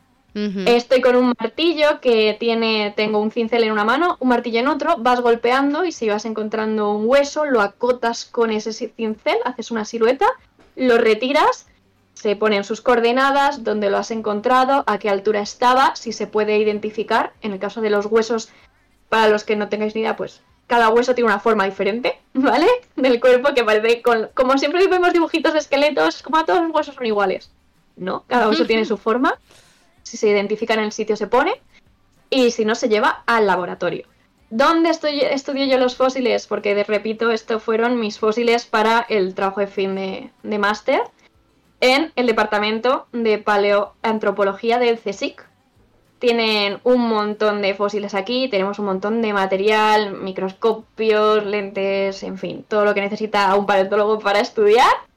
Y aquí tengo una muestra de lo que os he hablado antes, que había muchos, muchos huesos de roedores pequeñitos, microfósiles. Esto es, em, pues yo qué sé, tamaño aguja, vamos a decirlo así, ¿vale? Un poquito, un poco más grosor, pero para que os hagáis una idea del tamaño. Hostias. Muchísima microfauna, que es la que estaba cribando el señor en esta primera foto aquí. Está con un tamiz cribando la tierra que nosotros desechamos. Pero también mucha macrofauna. Desgraciadamente en este yacimiento mucho salía muy destrozado. Y hay un proceso en el que yo me dedico a pegar huesos. Súper glamuroso también. me dedico a hacer puzzle con los huesos que han salido. Muchos se, parten porque son. Tienen una fosilización tan blandita que te los cargas cuando los sacas. Pasa también en la arqueología. Pues ahí se coge tu, tu pegamento, te pones a hacer piezas y a intentar que la integridad del hueso vuelva al menos a verse un poco lo que es. También se sacan muchos caracoles, que la gente no piensa en ello, pero caracoles también, caparazones. Y como veis, pues un sinfín de, de todo tipo de hueso, caparazones de tortugas. Y lo que más nos interesa o lo que más nos dice normalmente es eh, dentición de, fósiles. Voy a quitar la pantalla compartida por si alguien tiene alguna pregunta. Vale. Antes de pasar al siguiente. Así me ven. Te pongo, te pongo aquí. Eh, claro, porque eh, la imagen de los huesitos esos de, de, roedor, yo creo que daba la sensación de que eran más grandes de lo que, de lo que en realidad. Son como una agujita. Una aguja, algo muy pequeño, muy pequeñito. Uf, uf, uf. Y claro, eh, yo me imagino que hasta, hasta cierto punto, cuando tú te especializas en, en, una época o en un... O sea, claro, tú te puedes especializar en una época, pero, pero luego hay muchas especies en esa época. O sea, eres experta de absolutamente todas las especies que habitaron en esa época para poder identificarlos todos, lo que es hueso, lo que es roca. O sea, claro, lo que es piedra y lo que es piedra fósil. Eh, como, me imagino que al final también tú vas sacando ojo, ¿no? pero eh, una estudiante de los primeros días ahí en el campo, em, ¿cómo, vas creando ojo para saber, aunque tengas la referencia de tamaño, aunque tengas eh, los conocimientos y la teoría de cómo ver un fósil, cómo lo distingues de piedra a, fósil? En general en campo todo el mundo tiene un poco de idea de todo, de la etapa en la que se mueve. Sabemos más o menos qué especies vivían en, ese, en esa época, cuáles son más susceptibles de, aparecer allí.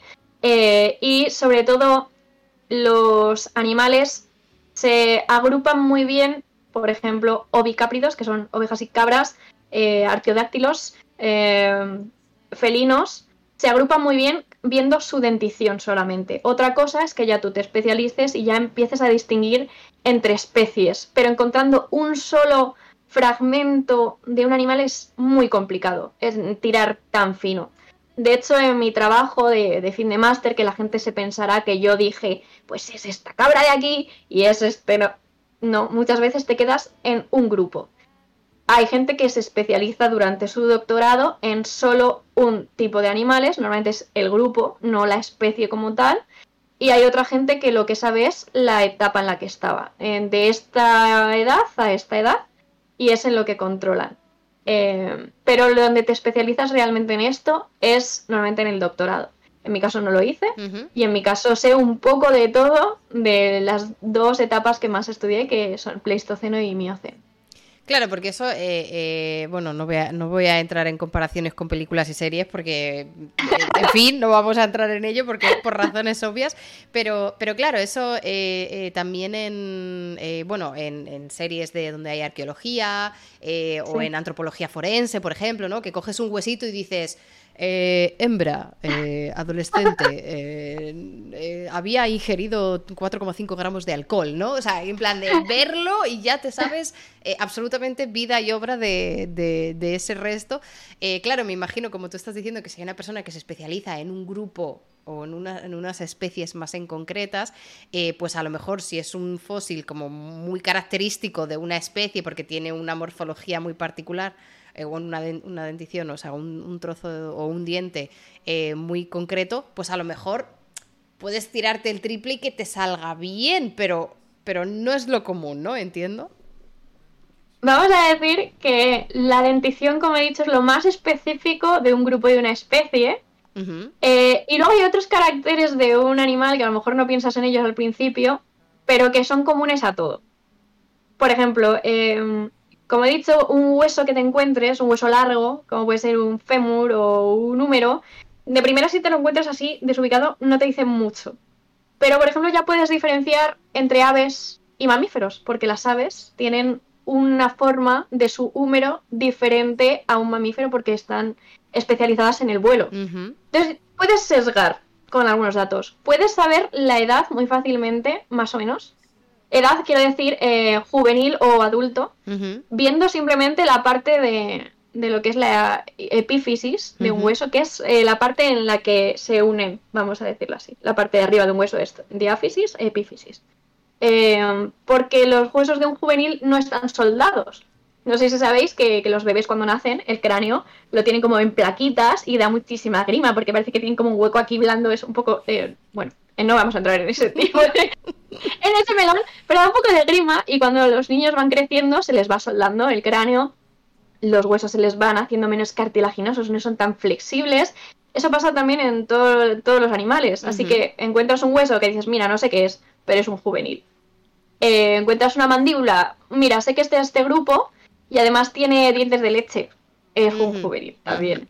Y hay algunos casos en los que el dimorfismo sexual, hembras machos, está muy diferenciado en cráneos y lo puedes identificar. Por ejemplo, voy a decir, un cráneo de un gorila macho, tú lo ves y, flipas, porque tiene una cresta aquí que parece un cráneo alienígena, y lo digo siempre, es increíble.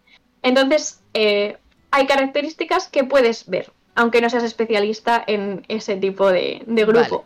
Hay otros que te encajan el grupo y otros que, dirás, pues mira, no tengo ni idea de qué es. es una, astilla de un hueso random y quizás hasta lo tiran a la basura cuando llega al departamento, no lo sé. Pero, vale, es así. Vale, entiendo, entiendo. Em, otra, otra pregunta, bueno, antes de hacer la pregunta, muchas gracias a eh, Rocollillo, que te acaba de regalar una suscripción a mi canal. Así que, eh, Muchas, muchas, muchas gracias por regalar esa suscripción a, Alba. Em, hay, eh, tengo otra pregunta así un poco de manera general, porque em, yo tampoco, yo tampoco conozco mucho cómo es la eh, eh, qué es lo aceptado en, el área, porque con Lira estuvimos hablando de, arqueología y, y, con Buttercup, que también otra arqueóloga que estuvo en el canal eh, aquí también hace, hace ya mucho tiempo, nos habló. Ella tiene una campaña muy fuerte contra eh, detectoristas, ¿no? Porque eh, esto también ponen en peligro patrimonio, expolian, no tienen ni formación, ni ética, ni moral, ni nada. Y, obviamente esto no se puede hacer. Gente, si hay alguien que se está preguntando por qué no puedo irme yo con mi detector de metales al campo a buscar monedas, pues porque puedes poner en peligro patrimonio nacional, patrimonio de la humanidad y un montón de restos arqueológicos. Entonces, desde aquí desanimamos a todo el mundo a, ponerse eh, este, en ese, subirse a este tipo de hobbies. Em, y yo quiero preguntarte por, por, en el concreto, en paleontología, porque estabas diciendo, ¿no? Que tú ibas por, por tu pueblo y decías, anda, mira, eh, fósiles por aquí. Y yo recuerdo que también durante la carrera también hicimos excursiones de, de, salidas de campo, donde te ibas a mitad de la carretera, o sea, no era un entorno vallado que solamente tenía acceso los estudiantes de universidad, era en plena mitad de carretera, te, te echaban a andar un monte y te decían, ala, búscame un ejemplo de cada uno de los fósiles que, quieras eh, hacerme, ¿no? Entonces, em, la historia es que estos fósiles muchas veces los encuentras a simple vista andando y yo no sé qué es lo, eh, más aceptado o lo que se considera como adecuado eh, si tú ahora llegas y le dices, venga gente, ir a este punto y recoged fósiles. Eso ¿Qué, ¿Qué guidelines o qué tenemos que tener en cuenta si resulta que nos apetece salir o nos encontramos fósiles por la calle? Eh, me parece esto lo digo sin, sin, estar segura, que cada comunidad tiene su propia legislación en cuanto a fósiles. Por ejemplo, Asturias, que es una mina de fósiles jurásico, está más que prohibido que toques algo y de hecho si alguien te pilla con un fósil en el bolsillo, eh, la vas a liar, las autoridades quiero decir. Eh, en todos los casos, eh, si lo ves y está en su contexto, es decir, si lo ves en el estrato, como hemos dicho antes, en su lugar de origen, no lo toques y avisa. Como norma general. Porque puedes estar viendo un yacimiento y está enterrado. Entonces tú ves como la cima o la cúspide del iceberg y del, debajo tienes lo que hemos visto, mi el yacimiento que os he enseñado, eh, lo que vieron era la parte de arriba y todo hacia abajo es un yacimiento entero. Em, segunda cosa que te dicen siempre, eh, que es como, digamos, la... no sé cómo decirlo. Eh, como el dar permisito a quien quiere encontrar un fósil random. Te dicen, si te vas a la orilla del mar y te encuentras que estás nadando y te encuentras un fósil ahí en una piedra, pues mira, a lo mejor le haces un favor al fósil si lo coges, porque va a desaparecer por erosión. Pero es como, digamos, la última justificación que te pueden decir cuando estás estudiando paleontología de el motivo por el que te puedes llevar un fósil a casa. Eh, pero eh, está prohibido en general en todas las comunidades está prohibido. Puedes estar haciendo un, hallazgo increíble que tú no lo sepas por falta de conocimiento. Y, lo normal es que te tengas que llamar y avisar al museo pertinente, a la policía, a quien sea. Siempre vas a encontrar eh, con una búsqueda rápida de Google a quien tienes que llamar. No hace falta irte a un ayuntamiento para preguntar, es que está en internet. Eh, sin embargo, sí que he de decir que hay gente que tiene un hobby muy grande con los fósiles, pero que saben qué están haciendo y terminan abriendo lo que son los museos personales de paleontología. Y eso, eso es como son sentimientos encontrados porque digo, pues al menos esta persona está compartiendo lo que ha encontrado y no se lo está quedando para él. Es personas que sí que saben lo que, lo que encuentran, que tienen coordenado dónde lo han encontrado, que siguen, entre comillas, el método científico y que además piden permiso para que lo que encuentran no esté fuera de contexto y que además se pueda enseñar al público. Hay un museo muy importante en España, bueno, muy conocido, eh, que es el Museo de José Cano, me parece, que es un señor que durante toda su vida, pues cuando a lo mejor no estaba muy legislado, se buscaba fósiles, encontró muchos en su juventud y cuando se legisló decidió convertir su garaje de casa en un museo que es visitable. La entrada es algo excepcional, es algo que puedes dar o no dar y tiene todo perfectamente puesto, vitrinas, donde se encontró, cuál es su nombre, cuál es su etapa, además colabora con científicos y al final creo que es la única forma positiva de no quitarnos la información que es de todos por una cosa que es una afición. y, y nada, pues deciros que si encontráis algo, por favor, aviséis si podéis y que efectivamente yo también fui a esas excursiones del instituto y de la universidad que era como, bueno, me quedo lo llevo a mi casa. Y es cierto que, que, da mucha tentación porque, por ejemplo, fósiles marinos, tiras una piedra y te salen. Y muchos de estos fósiles, incluso en obra, como esta, os he enseñado los caracoles fósiles, los caracoles no los querían para nada. Para nada. Y eso iba a destruirse. Pues hombre, para que se destruya me lo quedo yo. Eh, pero si quieres hacer bien las cosas, siempre ten en mente que es mejor pedir permiso, avisar que pedir perdón, como dice la eh, pues ahí queda, ahí queda la info porque sí que es verdad que, y además eh, el IRAE también lo ha, lo ha apoyado en el chat y que no se vaya la gente a, recoger eh, fósiles al campo. Em, pero sí que es cierto que sobre todo en, gente que tiene pueblo o gente que veranea en pueblos, muchas veces la gente conoce estas zonas. Dice, sí, no, allí te vas a coger fósiles. yo mismamente, hace un par de semanas, o la semana pasada que estuve en Barcelona, em, en, el, en Cocheras estaban organizando una feria de minerales y fósiles y eh, eh, había una caja de 37.000 eh, de estos, de estos bichos que, estaban ahí. Pues mira, este es de Jurásico y en teoría sampleado en Madagascar, según el papelito que pone aquí. y claro, yo también me pregunto de dónde tienen, de dónde sacan todas estas cosas, qué permiso tienen, si yo me estoy comprando esto en un en un mercadillo de estos que ponen cada X tiempo en cada ciudad? ¿Estoy apoyando algo ilegal o no? Eh, ¿Cómo está Yo siempre...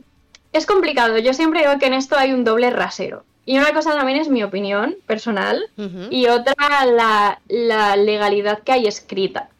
Em, la universidad, em, muchas veces las colecciones que tienen son compradas por eBay. No os creáis que son todas excavadas. Hay muchos fósiles ejemplares muy complicados de conseguir que se han comprado seguramente a un random que lo encontró en X excursión. Y hay gente que hace negocio de revender estas piezas.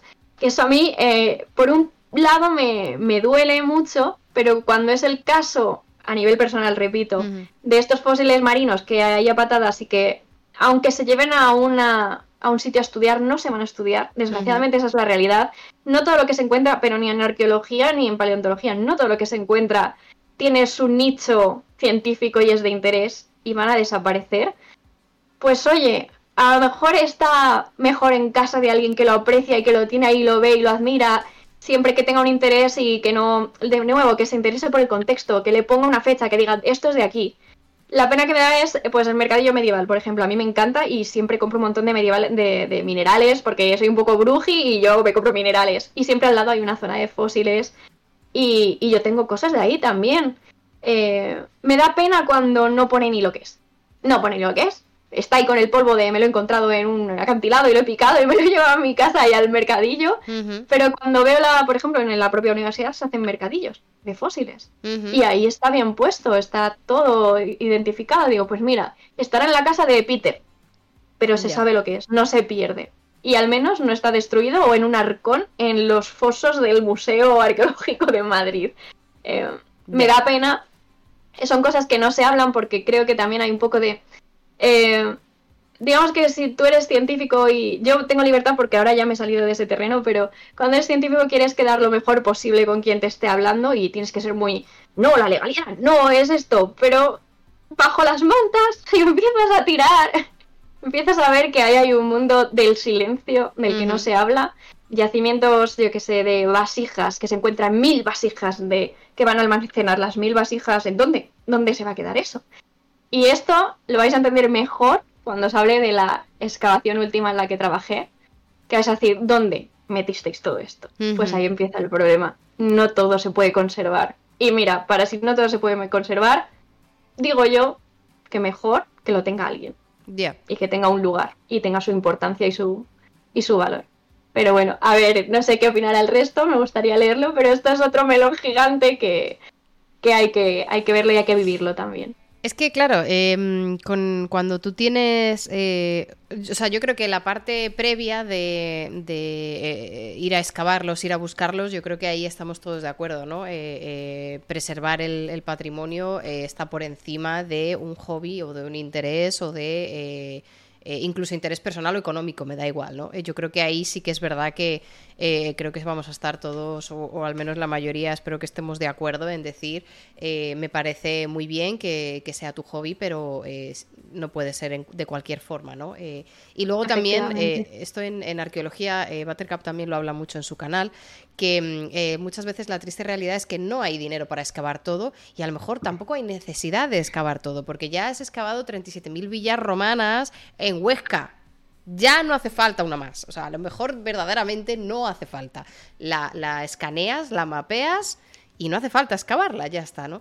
Entonces yo eh, entiendo que, eh, quizás no es necesario excavar todo, quizás no es necesario hacerlo todo, pero cuando no lo haces por falta de dinero y a lo mejor alguien lo hace eh, gratis y mal, pues tampoco me parecería bien, ¿no? O sea, creo que en, ese tema está clara, ¿no? Cuál, cuál es la, la, manera correcta, entre comillas, de actuar, no solo legal, sino moral. Em, pero luego, claro, una vez que ya lo has excavado, una vez que ya eh, tú estás en esa excavación, sacas eh, 87.000 fósiles de ratón, ¿es necesario que guarden los 80.000?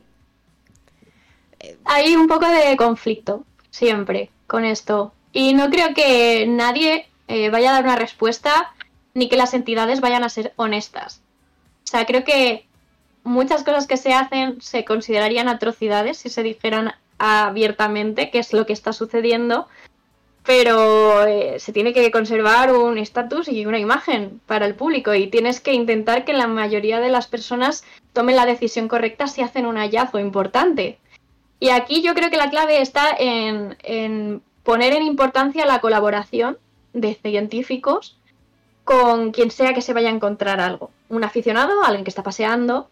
Eh, hay muchos países que ya tienen implementado que, que si tú te encuentras algo, que les, que, o sea, te dicen lo que tienes que hacer, que eso es importante, porque también hay una, como una falla de información, que es como, ¿por qué yo tengo la información porque he estudiado, pero el, todo el mundo no la tiene? Y es muy fácil decir cuatro pautas de eh, si te encuentras un sitio, un fósil, no lo toques si está en su lugar, si está en descontextualizado porque se ha salido de la piedra, toma una foto, eh, que coordénalo, o sea, es que es tan fácil como unas pautas. Y hay países que te dejan que tú envíes lo que sea que has estudiado, que has encontrado, y si, no lo, si lo necesitan, se lo quedan. Y si no lo necesitan, te lo devuelven con la, lo que es. Y haces lo que quieras con él. Y digo, jolín, qué fácil sería implementar algo colaborativo eh, que no requiera de nuevo que se escaben 50 villas o que se almacenen 78 vasijas. O, por ejemplo, la imagen que os he puesto ahora, vuelvo a compartir la pantalla, pero me dirás tú, todos estos huesos están eh, coordenados y tienen sus siglas. ¿Qué vas a hacer con esto dentro de 10 años? Es un cacho. O sea, esta no, estos son un montón de huesecillos, pero ¿qué, es esto? ¿Qué haces con esto? ¿Qué, qué, pena que esté ocupando el espacio de fósiles íntegros. Es muy complicado saber qué desechar y qué no. Eh, no creo que vaya a haber nunca un consenso pero sí que creo que, la gente de a pie debería tener la información adecuada para gestionarlo por lo menos bien y actuar según la legalidad y que todos salgamos beneficiados de ello, que es lo más importante, porque el patrimonio, como has dicho, es de todos, no de unos poquitos. Claro, es que, em, eh, porque decía, eh, hacía un comentario Ali, por ejemplo, que dice, a lo mejor lo que falta es gente contratada que estudie eso eh, guardado y que siga teniendo que siga teniendo todo dentro de la legalidad. Claro, es que cuando, cuando cuando te falta personal, cuando te falta financiación, cuando te faltan recursos para eh, sacar toda la información de la manera correcta, ese es el problema. Yo recuerdo que eh, eh Buttercup, que la estoy, la estarán pitando los oídos porque no hago más que inventarla, em, pero he escuchado mucho más de estos temas en concreto en arqueología que en paleontología, lamentablemente. Em, pero ella lo dice que, que ahora se ha puesto muy de moda estos summer camps eh, eh, a turistas donde te llevan a hacer una excavación.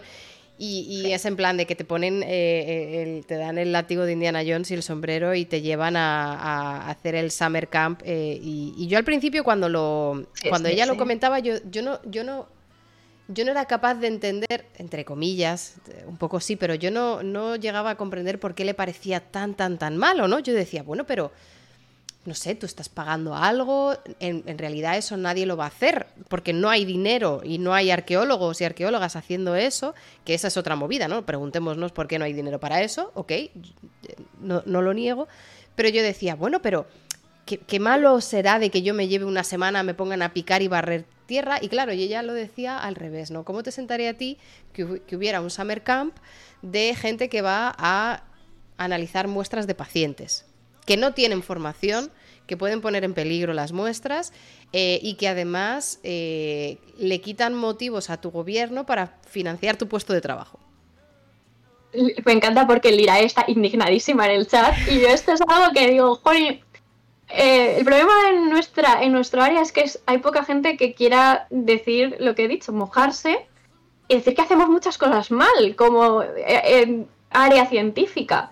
No yo, por ejemplo, que no puedo ser jefa de obra, no yo, porque no soy el Ministerio de Patrimonio, por ejemplo, pero es fuerte decir que a mí, o sea, que mis trabajos son temporales porque hay gente ocupando mi puesto de trabajo que además paga por hacer mi trabajo, que es lo fuerte.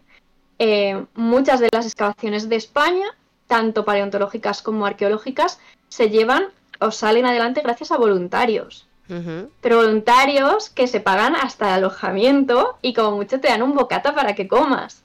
Yo he tenido suerte porque en la primera fui de parte del CSIC, pero cobré 0 euros. La segunda que voy a enseñar es en Tarragona y ahí al menos me daban alojamiento y comida. Pero luego hay muchas obras que son gracias a que americanos pagan un pastizal, pero un pastizal, por estar una semana haciendo una actividad arqueológica o paleontológica. ¿Es esto dañino, dañino para los fósiles, para los restos? Puede que no, porque excavar al final no tiene un misterio. Hay que tener un poco de maña, hay que saber lo que estás sacando, porque si no sabes la forma de lo que estás sacando, pues te lo puedes cargar. Pero al final están arropados por gente que sí sabe lo que, lo que es. Pero qué lástima que yo estuviera en mi casa meses queriendo cobrar y negándome a ir de gratis a trabajar, porque hay gente que ocupa mi lugar con mucha ilusión, que lo entiendo pero al final esta ciencia no debería ser una aventura. Debería ser un trabajo remunerado y con toda la importancia de cualquier otra ciencia, porque te está dando respuestas de algo que ya no vas a poder recuperar en otro aspecto. Esto, una excavación no está grabada, eh, no vas a poder encontrar respuestas nunca más, porque el yacimiento cuando se excava se destruye.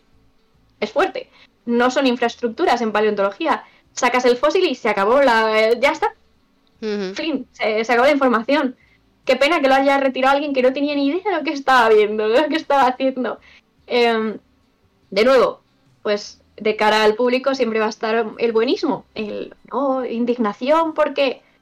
Pero es que la realidad es muy cruda para muchas áreas y hay mucho intrusismo laboral, pero no solo con nosotros en ciencia.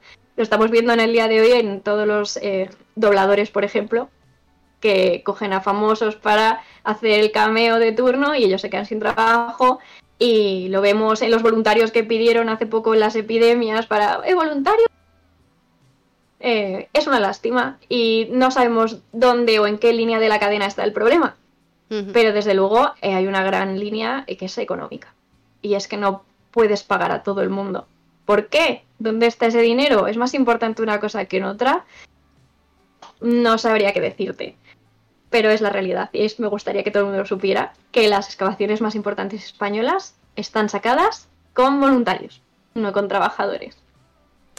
Ya, y además que em, creo que hay una clara diferencia eh, porque en, academia o, en, estudios superiores, eh, sobre todo además muchas veces eh, carreras que se consideran como vocacionales, que yo no sé la categoría, o sea, la etiqueta de vocacional es como eh, la gente la pone donde le sale de los cojones, la verdad. Yo, a mí me gustaría que esa etiqueta de mi tienes una carrera vocacional también me la pusieran, me la linkearan con mi alquiler, ¿no? Porque a lo mejor mi alquiler también tendría que ser vocacional, ¿no? Por, lo que sea, ¿no? hay como, hay como profesiones muy, muy de ese estilo, ¿no? Que te ponen esa etiqueta, entonces tienes que, parece ser, aguantar con X condiciones o con X situaciones por la carrera vocacional. Y, una de las cosas que está muy implementada, sobre todo en academia, en universidad y en, y en, algunas de estas carreras es...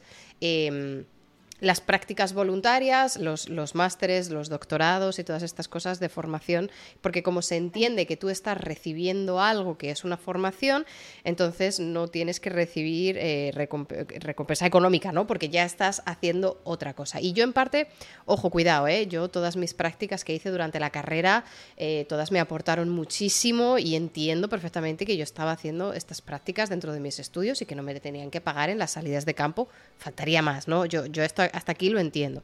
Y, me imagino que eh, algunas de las excavaciones que salen con voluntarios eh, estará la figura voluntaria de estudiantes, ¿no? Eh, una persona que estará estudiando la carrera em, eh, que, eh, puede participar, eh, como tú dices, ¿no? Para mover carretilla con arena, pues a lo mejor tampoco requieres tener un doctorado en, paleontología para hacer eso, ¿no? Entonces, quizás sí que es verdad que hay algunas tareas que estos voluntarios pueden sacar adelante y que también posibilitan que la gente con una formación pueda dedicarse a planificación, organización, catalogación o lo que sea, ¿no? Entonces, esa figura de voluntario yo la entiendo, eh, que, saquen que saquen mucho trabajo en estas excavaciones, tipo estudiantes en prácticas, que al final, entre carretilla y carretera, se empapan un poco de la realidad de lo que puede ser su futuro trabajo.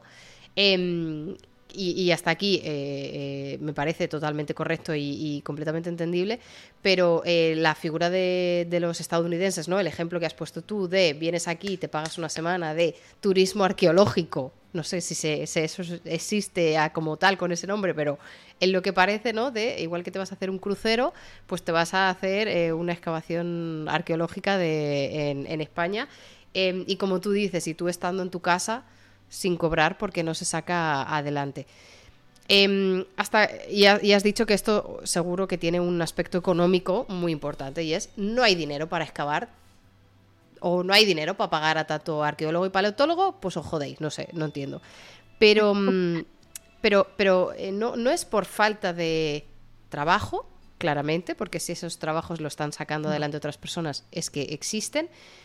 ¿Dónde, ¿Cuál es el problema entonces? Eh, eh, no es la gente, la sociedad no entiende que es suficientemente interesante como para que reciba tanto dinero. Eh, sí que es verdad que a veces la medicina o la investigación de, ciertas enfermedades tiene como muy buena acogida social y eso también permite como a los gobiernos destinar ese dinero porque nadie te va a decir no de dinero para el cáncer. Como claro, claro ¿crees que quizás eh, este, esta desconexión posible entre la sociedad y los gobiernos y la paleontología es como, pues es un dinosaurio que murió hace 65 millones de años, quiero decir, ¿para qué me sirve a mí que, estéis allí trabajando?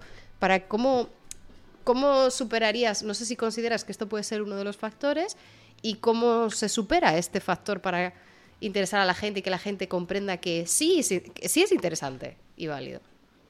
Bueno, los que me conocen saben que yo me pongo filosófica muy rápido. Y ahí, aquí mientras me estabas preguntando, mi cabeza ya estaba yéndose por otros derroteros muy diferentes. Pero hemos hablado al principio de esta entrevista eh, que para mí la biología debería ser algo que todo el mundo supiese y, conociese porque vivimos demasiado en el mundo humano. Eh, Elon Musk, que me duele mencionarlo aquí, pero hizo una entrevista muy interesante sobre los avances de las IAS y cómo nos iban a quitar el trabajo y mucha gente iba a entrar en depresión porque no iba a tener nada que hacer en su vida. Eh, ¿A dónde voy con todo esto? Que parece que no tiene nada que ver. Eh, todos vivimos, eh, muchos de nosotros, para el trabajo, muy centrados en, la cajita que hemos creado como humanos en este planeta, pero hay muchas preguntas muy existenciales que, que están por descubrir y no hay pocos sitios donde vayas a poder encontrar esas respuestas y una de ellas es las excavaciones, tanto paleontológicas con investigaciones evolutivas, como la arqueología, en, el caso de la historia humana. Eh, es, no quiero decir que la ciencia sea una, eh, o sea, la paleontología sea la ciencia más importante ni la arqueología. No quiero ponerla por encima de otras cosas porque salvar vidas humanas es algo impresionante y, necesario. Eh, sin embargo, es algo que está ahí y es casi el motivo por el que existimos y no se le da nunca la importancia necesaria porque también la mayoría de la sociedad no tiene una base de entendimiento de lo que le rodea en, saliendo al parque de, de al lado de su casa.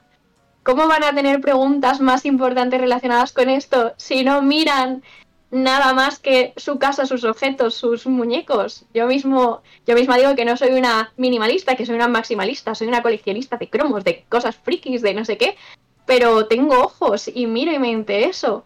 Eh, ¿cómo va a haber más eh, cómo van a invertir más en estas ciencias si a nadie le importa porque vivimos en esta caja y no salimos de ella? Eh, no quiero pensar que realmente sí que hay una inversión grande y que hay listillos que se están quedando con la mayoría, que puede ser y lo habrá seguramente. Yo no, no conozco estos casos, así que no voy a tirar la piedra. Pero, pero si realmente pusiéramos el foco en conocer por qué existimos, porque estamos aquí, estas ciencias tendrían mucha más repercusión tanto en España como en el resto del mundo. Y desgraciadamente España eh, somos muy ricos en yacimientos y creo que vamos a la cola en el interés. Y es una pena. Pues sí, pues sí, la verdad es que sí. Eh, bueno, yo eh, desde, desde aquí, desde este humilde canal, al menos eh, te agradecemos a ti que, vengas a abrirnos un poco los ojos en, estos temas y que nos muestres lo interesante que puede ser, porque porque obviamente a mí sí que me parece relevante y, me indigna mucho, ¿no? Eh, también cuando, cuando nos contáis cosas tanto de arqueología como de paleontología, cuando nos contáis eh, las barbaridades que se hacen en, los yacimientos o en las excavaciones eh, y, y, cómo muchas veces trabajáis bajo bajo muchísima presión de sacar cosas eh, eh, a tiempo, eh, porque el ejemplo que nos estabas enseñando, ¿no? De, de Murcia, que era en plan de, bueno, pues estamos aquí, se abrió una mina y de pronto pues podemos tener la oportunidad de estudiar esto, realizar investigación, pero luego tienes la otra cara de la moneda, que, es donde trabajáis también paleontólogos y, arqueólogos, que es en plan de necesitamos hacer el metro, hemos picado, socorro, hemos encontrado algo. cosas. Y eh, yo creo que ahí en ese momento es cuando el jefe de obra tiene la tentación de si recibe mucho dinero, tapa con hormigón y aquí no se ha visto nada, o eh, vamos a hacerlo bien y paramos las obras X meses. Eh, y, llamamos a, hacemos la bat señal y llamamos a, los especialistas. Tú también has estado en, en este tipo de situaciones, ¿no? Sí, como os he dicho, he estado en dos tipos de excavaciones, las que son más de peli, rutinarias, se abre una superficie de excavación y sacamos lo que hay, va todo súper coordinado, con cuadrículas, te sientas en tu sitio para intentar destruir lo menos posible. Estos yacimientos sobre todo tienen mucha importancia humana y al final esto también se refleja, bueno, se refleja lo que acabo de decir en, en las propias excavaciones. Y luego está la excavación de urgencia, que es la excavación en obra civil. Obra civil es cualquier movimiento de tierras para construcción, para lo que has dicho. Y ahí la economía juega un factor importante. Si no, los que están acompañándote, que no son paleontólogos, no actuarían como actúan. Ahí vas a tener que luchar como científico por salvar el patrimonio y, por supuesto, darte prisa, porque cada minuto que paras la obra para sacar un fósil es dinero que pierde el inversor. Y a eso no les interesa. Porque si sobra dinero, eso se reparte. Si no sobra, hay que poner más. Así que es un tipo de excavación absolutamente diferente al estar sentado en tu cuadrícula.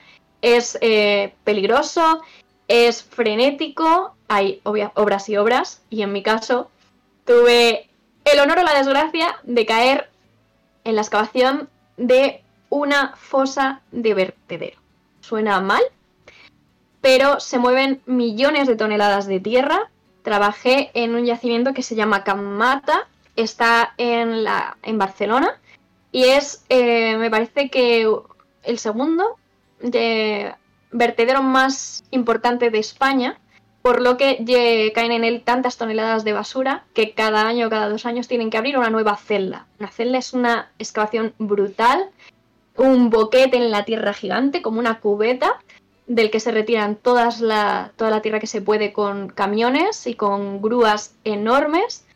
Y eh, por desgracia, Kamata está situado en una zona de un montón de fósiles. Antiguamente era un valle de inundación donde todos los animales que vivían ahí plácidamente hace 11 millones de años, ahora mismo, quedaban enterrados por las torrenteras que había y que caían por la ladera. Así que tenemos de todo. Lo vais a ver ahora en las imágenes porque es impresionante. Así que cuando quieras. Vale, enseña, enseña, Enséñanos. Claro, es que esto es otra movida diferente, este tipo de. Sí, es otro rollo. Y me gustaría de nuevo advertir que voy a romper el glamour de la paleontología, sobre todo aquí, porque yo es que me veo de risa cada vez que veo algún paleontólogo en pelis ahí con su pincel todo limpito. Digo, ¿pero qué es esto? Ah, antes de compartiros pantalla, ¿Sí? me gustaría deciros que esto es un apunte eh, me habéis visto en algunas imágenes anteriores en obra en excavación normal con un casco por la situación del yacimiento, pero en obra civil es obligatorio llevar elementos de seguridad. Lo primero de todo, botas de seguridad. Llevamos unas botas que son como las de senderismo, así altitas, pero que tienen una puntera que puede ser o de metal o de una especie de plástico muy duro para pues, protegerte los pies, básicamente, porque las rocas que se mueven son muy grandes. Obligatoriamente, lo he traído, chaleco, ¿vale? Como dicen por aquí los EPIs, chaleco para que las máquinas te vean. Las grúas y los camiones tienen poca visibilidad. Tú, tú les ves porque son gigantes y tú crees, ah, el, conductor me está viendo. Si te subes en la cabina de esas máquinas, flipas. O sea, habría podido morir en 100 ocasiones durante esta excavación. Alucinante. También tenemos otro tipo de EPIs como pueden ser eh, para los oídos, para que no te quedes sorda, mucho ruido tanto de los martillos neumáticos que utilizamos nosotros como los camiones, la tierra cayendo sobre el metal, o sea, eso es infame. Y si te toca el turno de noche, tenemos un frontal con luz porque los fósiles ya son difíciles de ver, imagínate, casi sin luz. Así que turno, turno de noche en un yacimiento. Claro, turno de noche porque hay, eh, claro, cada minuto cuenta y cuenta. Y, ya no hablo si es en invierno que anochece antes, o sea, ni de coña. Em, las condiciones en obra civil son infames, son una pasada. Quien se lo cuente no se lo cree, pero para, para que veáis la prisa con la que se excavaba esta celda de, vertedero en Cammata, nos hicieron trabajadores esenciales en pandemia COVID. Esenciales. Yo, paleontóloga, mirando un camión. O sea, no tengo nada más que añadir. La prisa que había. No he visto a gente más explotada que mis camioneros y el de la grúa. Trabajaban 12 horas. Pero además yo a veces hacía como psicología con ellos. Yo les decía, pero no, pero, o sea, ¿te merece más la pena ganar más dinero que tener más tiempo? Sí, sí, ¿qué voy a hacer con el dinero que estoy ganando? yo alucinaba con sus argumentos. 12 horas trabajaba esa gente, dándole al botón, a la manecilla, bajando la grúa. Llevo la tierra, la he hecho el camión. Cojo otra vez la tierra, la he hecho el camión. 12 horas. Había 24 horas movimiento de tierras en esa excavación. Y efectivamente a veces te tocaba a ti pringar por la noche, que te ponían, también tengo fotos, una bombilla muy bonita y aparte de explicaros y enseñaros dónde he trabajado, dos años diferentes, os voy a enseñar y hablar un poco de lo que es ser mujer en obra civil. Porque eso es otro melón. puta, no había caído en eso. Maravilloso, maravilloso. Yo era la niña en la excavación. Claro, porque claro, o sea, cuando, cuando una mujer pasa por delante de una obra, en realidad pasa durante tres segundos o, o diez segundos. Pero, hostia puta, no quería yo. Hostia, no había pensado en esto. Solo, solo voy a, no, voy a hacer aquí un. No, no, está bien, está bien. Haz lo, que tú quieras, vamos, faltaría más. situaciones más cotidianas os voy a contar porque. Madre mía, madre mía, yo te entiendo, hermana. Por aquí. Ay, me encanta. Bueno, os voy a compartir pantalla. Vamos allá. En primer lugar, lo que quería. Voy a poner de nuevo la última imagen que os he puesto. Esto es todavía mi primera excavación. Pero para que veáis eh, el poco glamour de esta obra, esto fue el titular de, del artículo que salió de nuestra excavación. Tesoros en la basura. Y el cráneo de, un diente Esto es falso, vamos a dejarlo. Claro, yo no excavaba en la basura del vertedero porque era una celda nueva. Pero bueno, el titular fue así y yo cuando lo vi, yo lloraba en mi casa. Digo, no es posible. Pero sí Claro, la gente se pensaba eh, que estabas quitando eh, los plásticos y las, y los, las pieles de, plátano y esas cosas, ¿no? Claro. Sí, sí, estaba mano alzada ahí buscando mamuts eh, entre desperdicios humanos, por supuesto, como todo el mundo sabe. Entonces, bueno, aquí sí que os he puesto una foto de que los bordes del yacimiento podían tener algún resto pero no vas a encontrarte plásticos entre la basura que se han vertido. No tiene nada que ver, era una obra nueva, pero bueno, el morbo del titular pues tenía que estar ahí, por supuesto. Eh, ahora bien, si os he dicho que, que no es como en las pelis una excavación normal, imaginad cómo es obra civil, frenético, saca el fósil cuando puedas. Esto es una foto de mi coche. Mi coche en obra. Que yo lo llevé a la ITV y me miró el señor como, ¿a dónde vas? que esto no te pasa en la ITV. Mi coche era. En fin. Eh, Hostias. barro. Esta soy yo, que aquí estoy feliz, pero observen, por favor, mi ropa, que, parece que, estoy pidiendo dinero. Esa es mi mochila. O sea, esta soy yo merendando en el yacimiento. Vale, ahora. Ya, ya. Esto, ya estáis viendo por aquí cómo es que quiten tierra o que abran una, una obra tan grande como esta. Primero se desforesta, que es una lástima. Se quitan todos los árboles. ¿Qué pasa cuando no hay árboles? Que las raíces son las que soportan la mm. tierra. Yo estaba en un desierto. Cuando, o sea, las condiciones climáticas a nosotros nos reventaban. Porque soplaba el viento y tú te comías todo el polvo. Pero llovía y esto era un cenagal. Así que, mujeres en obra civil, las que usábamos el baño, vete tú a este baño de aquí atravesando la laguna. O sea, es que no, no sabéis, no sabéis, no sabéis uh, lo que era esto. estos eran los baños que se usan en obra civil y yo tuve que ir a este baño saltando de este sitio, agarrándome a la puerta como pude y pasar. Así que, eh, bueno, una vez quitado el glamour, esta soy yo de nuevo llena de barro hasta arriba, la mascarilla, mascarilla, FP3, llena el filtro de polvo. Eh, ¿Y qué, pues no, qué tienes las ahí? condiciones- Perdona, ¿qué tienes ahí en las Sí. manos? ¿Qué, estás, ¿Qué es eso? Estoy envolviendo un fósil, porque de nuevo no se envuelven ni se protegen los fósiles como en una obra ordinaria. Y ahora os voy a explicar un poco el proceso. Primero os voy a presentar un poco el panorama para todos vosotros.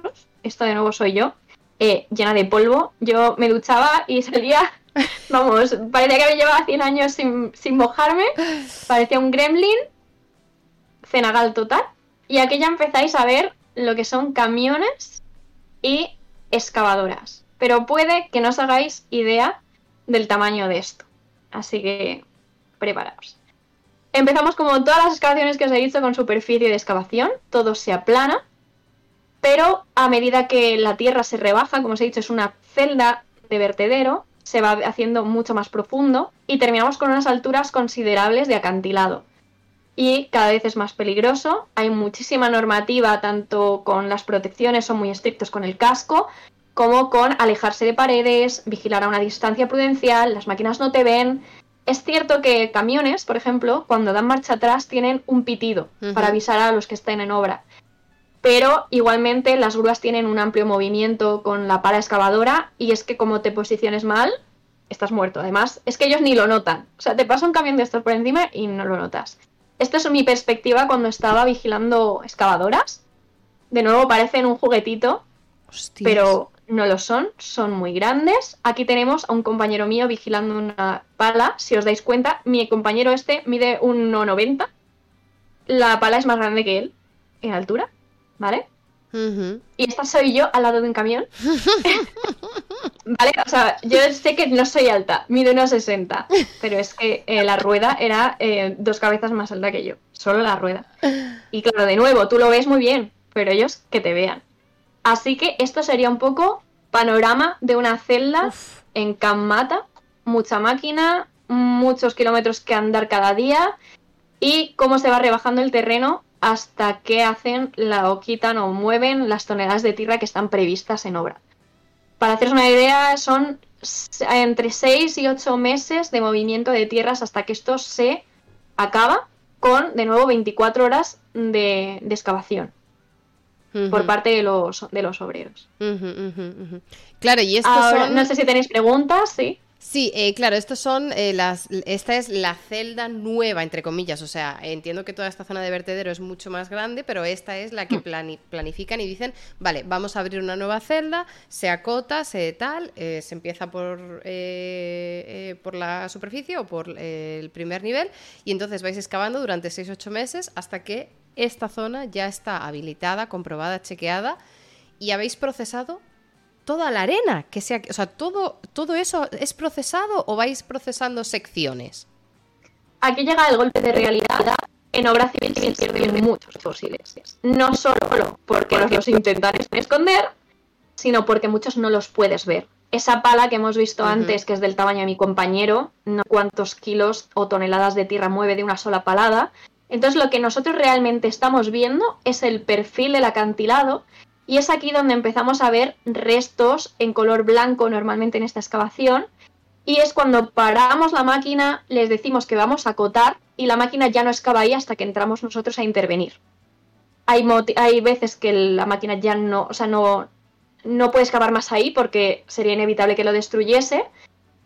Pero claro, esos son los que vemos. Imaginad los que se llevan. Es cierto que hay sacos que se toman, igual que os he explicado antes, para cribarlos y sacar microfauna, pero eh, no se procesan todas las muestras, aunque sí que hay compañeros que van a las terrazas donde se están echando los camiones para revisar si se nos ha pasado algo. Eh, he de decir que, como has dicho tú, esto es la celda nueva de excavación, completamente nueva, empezó aquí arriba, pero esto que veis al fondo, que te crees que es la altura de la Tierra, esto ya es una celda acabada. Esto para mí fue muy chocante porque no sabemos la de toneladas de basura que tiramos, Pero todo este sitio que veíamos un montón de cordilleras cuando íbamos a la excavación y yo decía, qué bonito el paisaje. Me decían mis compañeros, no, no, eso es la, la basura enterrada. Y yo, ¿perdona?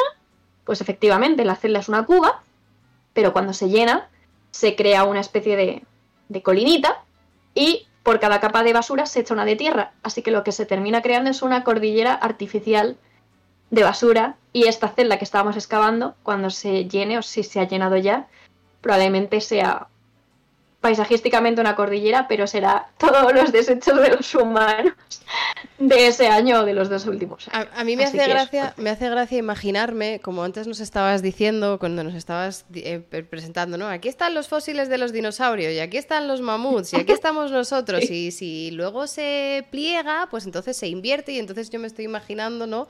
De aquí a tres millones de años, eh, viendo los estratos de, eh, aquí están los Nokia, Aquí está el iPhone 15 y entonces ya vas datando eh, todas estas cosas en base a, si tienes Walkman o si tienes eh, el iPhone de última generación.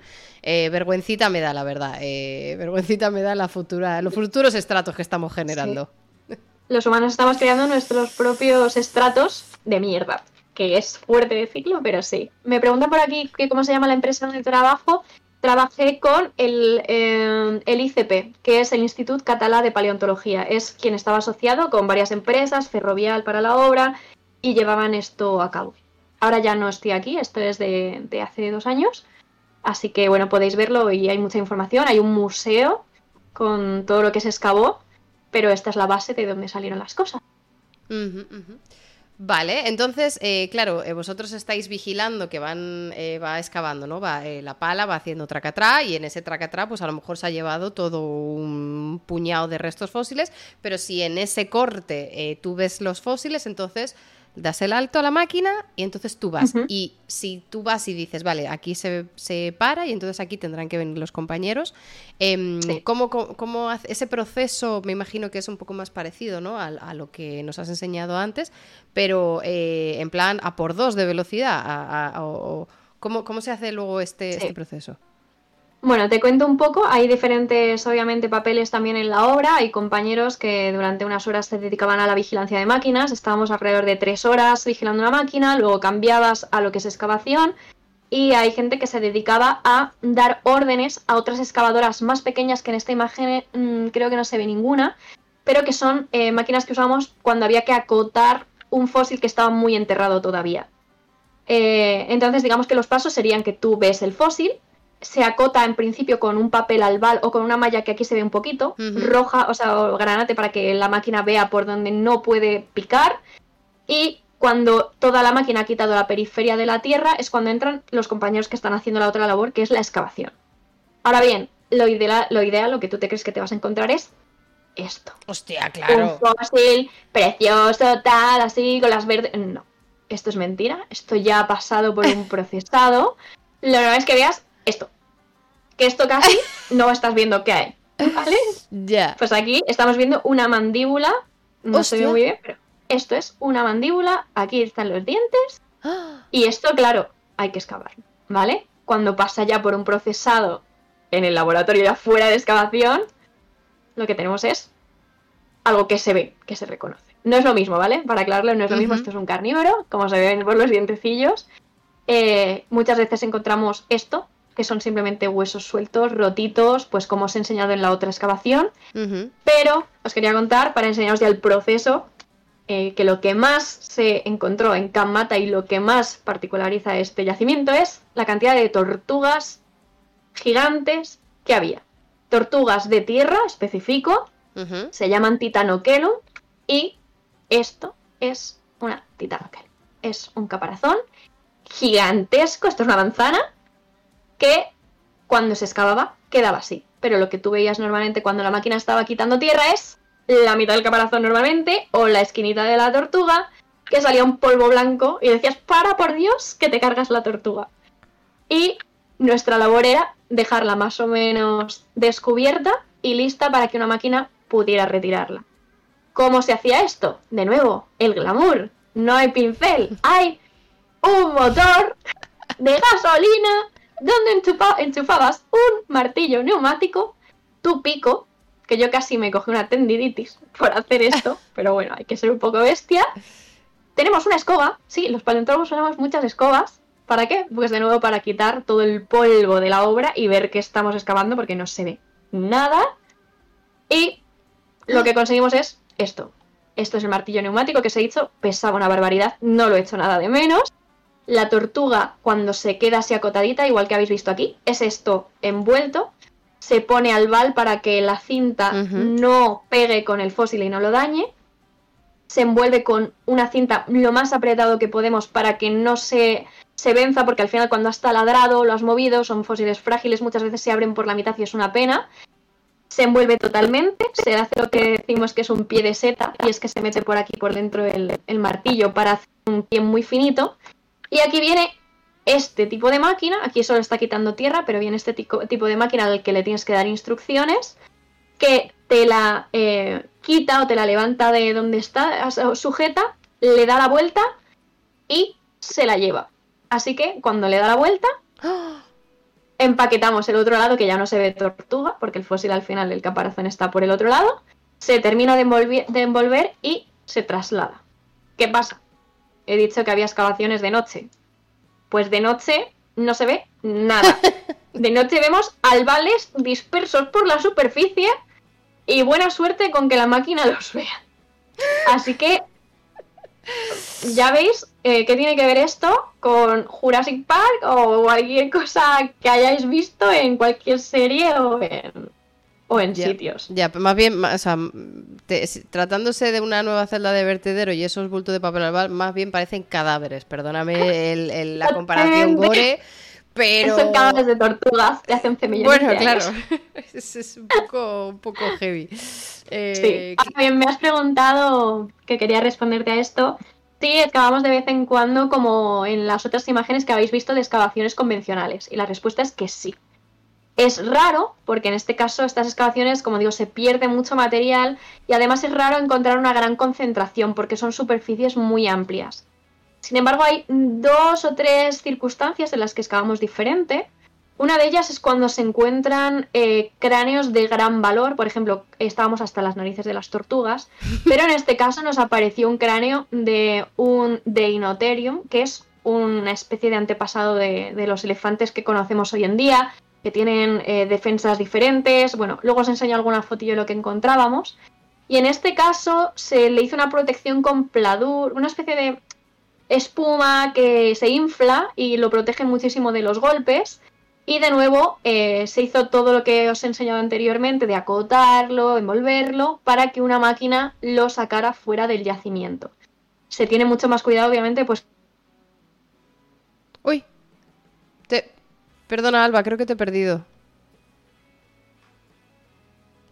Hola, hola. De felinos perdona, y demás. Perdona, perdona, Alba. ¿Me oyes? Sí, cuéntame. Sí, yo te oigo, sí. Vale, es que te he perdido por un momento, pero. Vale. Creo que te tenemos. Vale. Comprobación. Ahí está, ya estamos de vuelta. Hay veces que se me va el audio en mis directos y se me descoordina el micro. Si pasa, decídmelo, por favor. Vale, yo, quiero estar aquí hablando. Yo ahora ya te veo, te veo bien y, creo que está eh, sincronizado el audio y el vídeo, así que todo ok. todo okay. Estabas, estabas diciendo que, estos también se, eh, se, protegen un poquito más y eh, también se, se sacan de esta manera. Sí, efectivamente, la forma de sacarlos es la misma, simplemente se le da más protección a un fósil que es algo extraordinario, por decirlo así, algo fuera de lo común dentro de la bueno, gran cantidad de tortugas en este caso que teníamos. Y se abre superficie de excavación eh, si encontramos algo eh, o, gran acumulación de fósiles o eh, algo que pueda ser ancestro humano. Y aquí esto me hace mucha gracia, porque de nuevo los humanos, el centro del mundo. Si hubo una vez en esta obra que encontramos un diente que se asemejaba muchísimo a, un mono, si es mono, eh, es importantísimo. Y se hizo un acotamiento brutal de espacio, se limpió y se barrió toda la superficie hasta dejarla, vamos, ya veis cómo es que es un desierto la obra, se dejó eh, eh, lo que yo digo que es lecho de roca, que no es lecho de roca, es la tierra ya pensada y pulida, se dejó descubierto y ahí fuimos todos con capa por capa, con un cincel, abriendo hasta que comprobamos que no había eh, nada más importante, entre comillas, o perteneciente a mono, y ya se volvió a excavar rutinariamente.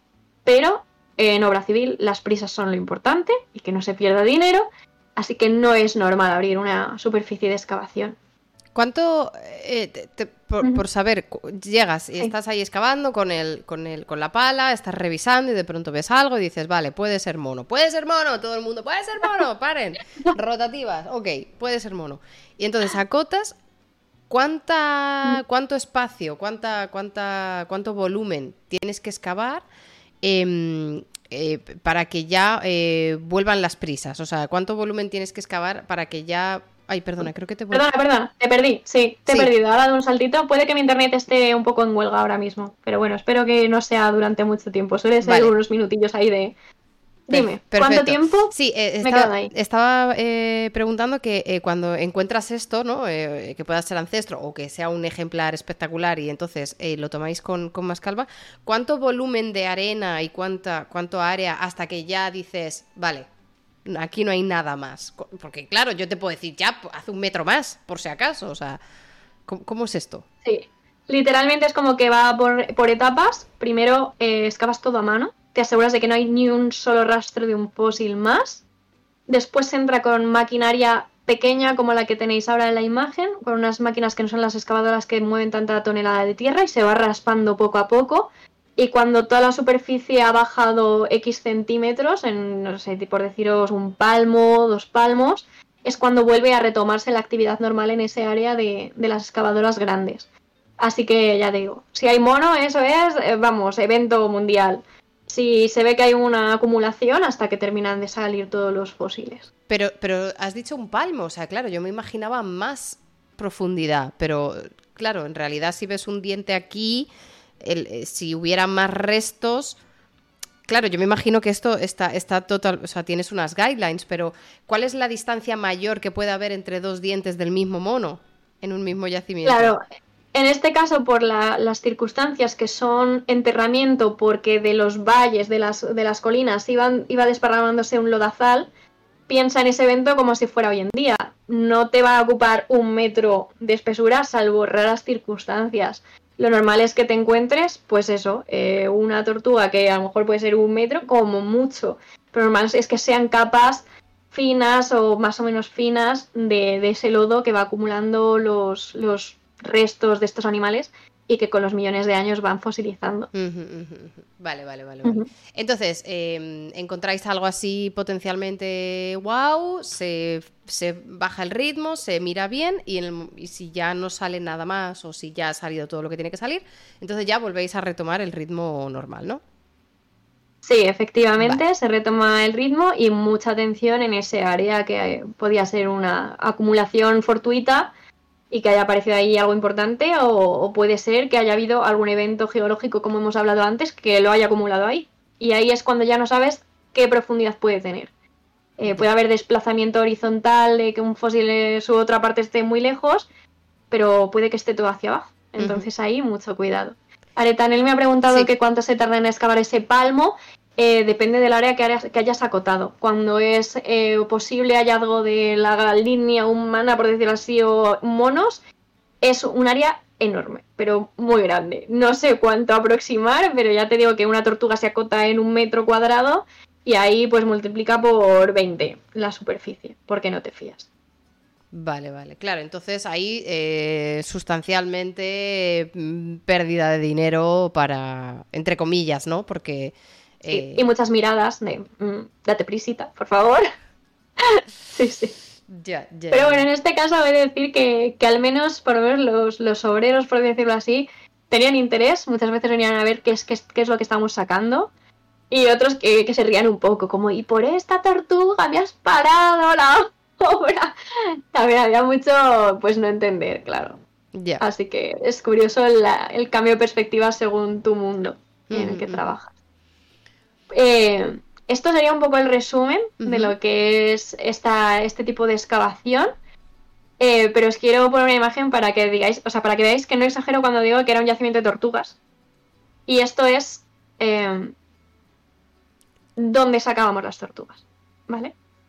Todas estas cosas que veis en palés son caparazones de tortuga ya envueltos, plastificados para que no se dañen con la lluvia y preparados para que venga aquí un eh, toro que mete dos aspas por debajo del palé y se lo llevase a almacenamiento. O sea, teníamos un valle de cientos de tortugas. Tengo esta foto que es más poética para volver a devolver el glamour a la paleontología.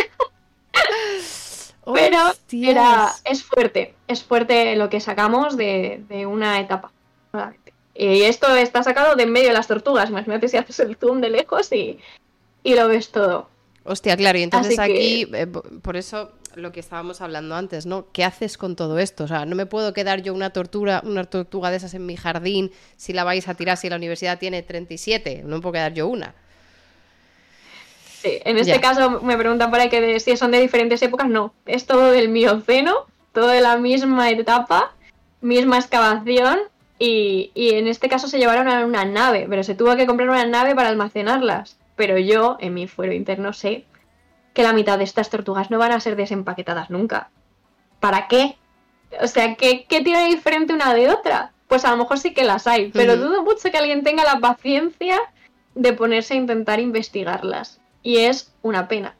Y muchas de estas tortugas, yo no, obviamente esto no es información que tenga, sino lo que creo es que muchas serán trituradas y habrá sido como si un camión se las hubiera llevado y yo no la hubiera visto.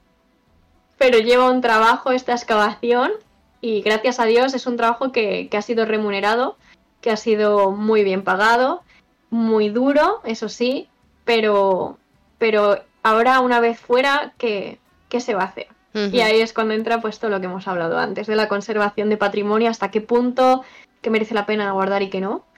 Así que bueno, por lo menos os puedo dar la buena noticia que os lo he dicho antes, de que el resto de huesos que se encontró en este yacimiento están eh, expuestos en hostalets de Pierola, para los que sois de Cataluña.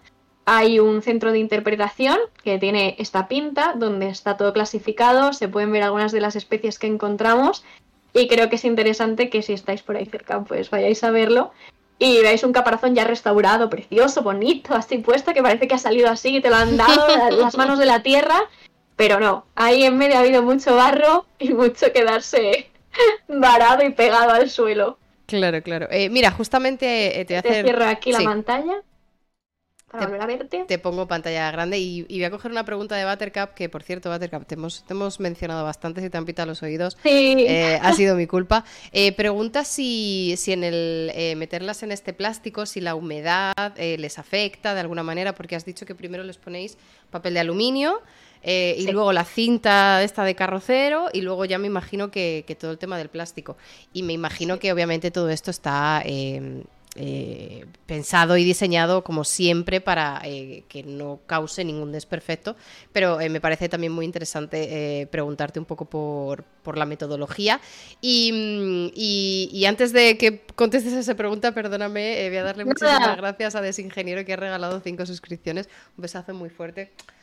Muchas gracias. Muchas, muchas, muchas, muchas, muchas gracias. Y muchas gracias a Aritz Herrero que se suscribió hace ya 43 minutos y no lo he agradecido. Así que muchas, muchas gracias. Eh, gente, de verdad os agradezco un montón que apoyéis eh, este contenido y hoy en concreto a Alba, eh, que nos está aquí contando, contando la movida. Em, eso, la pregunta de Buttercup, el tema de almacenaje y sobre todo más teniendo en cuenta que a lo mejor no se van a desempaquetar esas a, poco tiempo, ¿no? Como vamos a ser positivas. Eh, en este caso, las tortugas, al ser tan grandes, el, tipo de empaquetamiento eh, viene intentando, o sea, el enfoque era preservar la integridad de la, de la manera, mejor manera posible de un caparazón tan grande. Como habéis visto en la foto, son tortugas que son como una mesa, son enormes y es muy fácil que en el transporte de las máquinas que tienen que meter los dientes para sacarlas se vayan destruyendo. Entonces se dio con la mejor forma de trasladar las íntegras y también que durante el tiempo que no estuvieran almacenadas sobrevivieran a la intemperie, porque al final es una esplanada, era un antiguo campo agrícola y ahí se posicionaron todas las tortugas sobre palés. Em, es cierto que, puede el plástico retener algo de humedad, pero para eso hay dos capas previas. Se pone primero, como has dicho tú, el albal, después hay muchas vueltas de cinta, está todo cubierto y por último se pone el plástico. Desgraciadamente sí que hubo algún problema con una de las superficies donde se acumulan fósiles porque hubo una inundación inesperada y tuvimos que volver a recuperar un montón de los ejemplares, volver a hacer el precinto y demás. Pero lo lógico es que de ese precinto, en vez de estar en superficie, ya se vayan directamente a las naves a, a ser, bueno, a esperar su momento donde vuelvan a ver la luz, que me parece muy poético, que llevan 11 millones de años enterradas, las sacas por primera vez, las tapas y otra vez a estar ocultas hasta que alguien tenga interés en volver a estudiarlas. Así que esa sería un poco eh, la forma en que este yacimiento se ha, se ha, visto que era mejor para ese tipo de, de fósil. Hay otros que realmente el empaquetado es en bolsas de zip, se coordenan, se ponen sus siglas y directamente pasan al departamento de, de bueno, para mm, rehacerlos, para, yo sé, si tienes que pegarlos, pegarlos. Hay veces que ya vienen pegados del sitio que los sacas y les pones un pegamento antes de, de excavarlos y hay otros que son ellos los que tienen que hacer el trabajo de, de ponerlos bonitos para exponer. Eh, pero en caso de las tortugas es lo que hemos, hemos enseñado en las fotos. El mercado negro, ¿qué tal? Me encantan las preguntas. Es que estaba diciendo alguien por ahí, si tenéis tantas preguntas, ¿no sería interesante venderlas a otros países? Pues es lo que yo digo. Si lo gestionara yo, esas tortugas no se, quedarían, se quedarían ahí muertas de risa, sino que un ejemplar intentaría que estuviera un ejemplar en cada sitio. Claro. Que pudieran, pues por lo menos, yo que sé, cualquier museo que quieran. Son ejemplares muy guays y y a saber, a saber qué va a ser de ellos. Ya, ya, ya. Em, eh, claro, y eh, un poco en relación a la pregunta de, de Buttercup, de la conservación y de todas estas cosas, eh, al principio has hablado de que hay muchos tipos de fósiles, ¿no? De, que si son de huellas, que si son de cacas, que si son de plantas, que si son de huesos y tal. Em, y me imagino que también, según las condiciones de los sedimentos y este intercambio, la composición de los fósiles también es diferente. digamos, la composición de, de mineral, de piedra eh, también es diferente y esto también condiciona un poco la conservación o los materiales que, que, aceptan o que, o que les pueden dañar? En mi caso, los dos yacimientos, bueno, los tres, cuatro yacimientos donde he estado íntegramente trabajando, eh, todos los fósiles eran parecidos porque eran em, similares a calizas, son materiales muy blandos. Sin embargo, podemos ver que hay fósiles que, que por su, de nuevo, eh, por sus procesos geológicos, eh, están hechos de materiales mucho más rígidos. Claro, ahí no vas con manos de mantequilla intentando que no pase nada y demás. Eh, no he estado allí y no sé cómo proceden en ese caso, pero la conservación efectivamente es diferente y el almacenamiento es con menos miedo. Vamos a dejarlo así. Ya, ya, ya, ya. Em, tengo eh, también algún otro, un par de preguntas y es, una pregunta es un poco así general de cuál es el, el fósil que en el que tú personalmente eh, más te ha gustado porque estaba más conservado, o porque era más antiguo, o porque era más único, en plan, uno que recuerdes con especial cariño de, todas las excavaciones en las que has estado, ¿cuál sería? Eh, te puedo decir dos. Los dos son de Mata y el motivo es que obviamente cuando estás en superficie de excavación normal estás habituado a que más o menos los fósiles salgan bueno, o a trozos son muy íntegros, ahí están las dos variaciones, pero aquí lo normal es que destrucción total. Entonces, eh, hay algo que nos da mucha alegría a los paleontólogos, porque ya os he dicho antes que la identificación es complicada, y es que o que salga un cráneo muy bien preservado o que salgan huesos en unión. Esto es muy raro. Eh, normalmente te encuentras una falange de un dedo, te encuentras un número suelto o la mitad de un número, pero tuve la suerte de presenciar cómo se sacaba una pata de un ancestro de nuestros ciervos que tenía la pezuña, metatarso. Tenía después eh, lo que es el cubito y el radio. El húmero. Todo eh, como si se hubiera quedado la pata, así, tal cual puesta. Y es espectacular verlo porque no tienes que imaginar nada. O sea, es que es literalmente eh, todos los huesos en unión, súper raro en obra civil. Y además es que era un hueso que, voy a decirlo, es bonito. Y no lo habían restaurado. Es que era precioso. Y después, eh, el otro fósil que me encantó encontrar, eh, yo lo llamo el fósil del susto, porque, o sea, fue explosión de polvo blanco que dije, madre mía, la pedrada que acaba de ver la, excavadora. Y eh, yo estaba, como os he explicado antes, estoy debajo de lo que es una especie de acantilado encima del que está la excavadora. Entonces las paladas yo las estoy viendo de frente y me cayó rodando una muela gigantesca. Una muela que era, es que no sé ni cómo decirlo, como un cubo de palomitas enorme. Y yo me quedé petrificada, le paré al señor en plan tal. Y tuve la suerte de que había caído rodando una piedra gigantesca.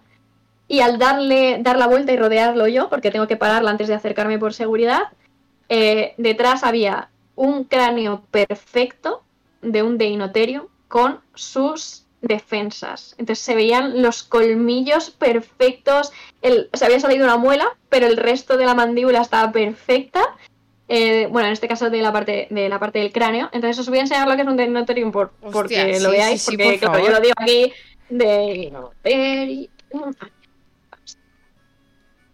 Es que eh, es bastante, bastante guay cuando lo ves. Hay bichos muy raros en esta época y muchas veces no, que ni te lo imaginas si no lo ves. Así que, bueno, os presento lo que es un Deinoterium, que es este elefante de aquí. Teníamos otras especies de elefante en el yacimiento que tenían dobles defensas por arriba y por abajo, o sea, cuatro defensas preciosos. Y esto sería... Ah, qué pena que salga pequeñito. Vamos a ver si puedo encontraros una imagen en grande. Cráneo. Esta parte de arriba sería lo que a mí me salió en la roca. ¡Ah! Con todas sus muelas. Perfecto. Más la parte de las defensas. Entonces fue impresionante. Eh, aprovecho, sí, eso fue, fue muy, muy shock porque además es un tamaño, eh, no es tan grande como un elefante, o sea, como un mamut, que digamos, pero es impresionante verlo. Y, y, por poneros otra criatura que me gustaría enseñaros, que aparecía mucho, se llama Calicoterium. Y eh, es un animal que parece que es un Pokémon. Hostia puta, yo no, yo no había visto este bicho nunca. Es el llamado orangután caballo, porque dicen que la cabeza era más similar a un caballo y que andaba con las patas por delante. Y claro, eh, llama mucho la atención pensar que algo así existió cuando casi siempre se habla de dinosaurios y tenemos olvidados los seres tan extraños que han vivido hace no tanto, porque son 11 millones, no 65 millones. Pero escucha, o sea, es que, perdóname, a mí me está... Yo no había visto este bicho nunca, lo confieso, ignorante, eh, pero esto... No, no, es normal, es normal. Pero esto de verdad parece mi Journey con tres porros, o sea, no... Esto es un... ¿Cuánto, ¿Cuánto de fiel es esta recreación? O sea, pregunta de nuevo de ignorante. ¿Cuánto de, de fidedigna y cuánto de... Porque eh, esto ha pasado también mucho con, con, dinosaurios, ¿no? De que le ponen plumas o cosas así. Eh, ¿Cuánto de real es este bicho? Pues aquí abrimos el melón de, de nuevo las recreaciones. Eh, obviamente la postura de este animal es verídica porque es la recreación del esqueleto, es lo que fosiliza. De hecho, bueno, veis que hay algunos ejemplares increíbles que están más o menos íntegros, como he dicho, en conexión. Pero em, os pongo un ejemplo. Em, por ejemplo, vamos a ver qué se me puede ocurrir. Eh, el cráneo del gorila, de gorila que os he dicho antes. Esto es un cráneo de gorila actual. Sí. Imaginad, esto es un macho. Sí. Imaginad la recreación de esto si se lo encuentran ahora. Parecería un monstruo. Obviarían totalmente que esta parte está rellenada, que tiene grasa. Eh, si ves a lo mejor algún tipo de lagarto que tiene papada, eso no fosiliza. Claro. Entonces, digamos que normalmente las recreaciones se basan en pegar al máximo la piel a la estructura ósea. Pero a lo mejor eh, un fósil como este de Inoterium que se enseñó Elefante, pues tenía, yo que sé, unas orejas que le llegaban a los pies y eso jamás va a parecer una recreación. Así que nos podemos fiar quizás de los rasgos anatómicos, cómo caminaba, cómo se movía, si era herbívoro o no, porque eso se ve en la dentición. Sí. Pero puede tener un animal algo extremadamente sorprendente y no poder verlo en un fósil. Por ejemplo, un eh, esqueleto de elefante actual, em, ¿dónde está la trompa? Ya. Eso no fosiliza. Así que cuando veáis recreaciones, fiaos hasta cierto punto de lo que estáis viendo. Porque la realidad supera la ficción, como se suele decir, y puede haber unas sorpresas increíbles, a no ser que tengas por casualidad una impresión de X, por ejemplo, las signitas que hemos hablado antes, las huellas, tenemos la suerte de que muchas veces han quedado eh, marcadas la, piel eh, y se puede evidenciar que tenía escamas, que tenía plumas, que tenía... Pero es suerte del tipo de fosilización y la mayoría de los, eh, de los fósiles, me vuelvo a mi pantalla, la mayoría de los fósiles no se encuentran impresos, se encuentra el esqueleto y ya está. Claro. Así que fiaos lo justito. Claro, es que estaba pensando porque nosotros... Em, los, huesos que se, eh, o los ligamentos que se, eh, perdón, músculos y ligamentos que se anclan en los huesos, que a veces eh, sí que puedes tener algunas pruebas entre comillas, ¿no? De cómo se enganchan o de dónde están los huecos, de dónde salen los ligamentos, pero, pero em, Claro, tú, eso lo, ves ahora, ¿no? O sea, tú tienes las dos cosas, tienes el hueso con y sin músculos y entonces dices, vale, pues aquí es donde encaja o de aquí parte o de aquí tal, ¿no? Em, pero no tiene por qué seguir los mismos principios eh, de ensamblaje de músculos o, las zonas de grasa que, incluso menos, menos, evidencia dejan en el hueso, ¿no? Em, entonces, ¿hasta qué punto eh, puedes fiarte de modelos actuales, por ejemplo, estos, estos eh, que se parecen a, mamuts o elefantes, em, ¿cuánto puedes traquear o cuánto puedes eh, desplazar la representación que hay hoy en día, la anatomía que hay de hoy en día de, los elefantes que tenemos em, y llevarlo hacia atrás para decir, bueno, pues tenía trompa o no? como lo que estábamos eh, diciendo, hasta qué punto estos estudios comparativos te pueden llevar a una recreación un poco más realista es muy complicado y como dices, muchas de las cosas que interpretamos del pasado lo hacemos mediante inferencias de las cosas que existen actualmente. De hecho, hice un trabajo en el, máster que comparaba eh, cómo podían ser los sistemas vasculares de un cuellilargo dinosaurio respecto a las jirafas actuales que tienen sus propias eh, formas de sobrevivir a ese cuello tan largo que tienen hice un trabajo que no tenía ninguna prueba científica, porque obviamente no tenemos sistemas vasculares de ningún dinosaurio fosilizado, pero eh, el mecanismo o las vías que encuentra la naturaleza para sobrevivir o que los animales sobrevivan suelen ser las mismas y muchas llegan a la misma solución con sin tener ningún tipo de distancia cercana mm, evolutiva y sin tener parentesco genético. Es cierto que las líneas evolutivas se van cerrando cada vez más, eh, la dentición hace que muchas especies se relacionen entre sí por la forma de los dientes, que ya os he dicho que es muy importante, pero de nuevo el humano no se inventa nada nuevo. Es muy raro que un humano se invente algo en lo que no esté inspirado. Y estoy segura como paleontóloga de que muchas recreaciones ni se acercan a lo que podía haber sido un animal. Y de hecho hoy en día yo hoy, por ejemplo, estaba en Madrid, he visto un caballo y por primera vez he querido verlo desde fuera de la foto. He juzgado al caballo, porque estas son cosas que me pasan como científica, desde fuera y he dicho, qué bicho tan raro, ¿no? Y lo veo todo el día como si fuera normal, es rarísimo. Eh, animales que nos acompañan hoy en día que ni nos pensamos y los vemos en un documental random y sabemos que existen. Pues imaginad la variedad que habrá habido en millones de años y lo que se habrá perdido en las extinciones masivas que hablábamos al principio. O sea, yo no me mm, quiero ni imaginar lo que se ha perdido ahí que no ha quedado ni preservado.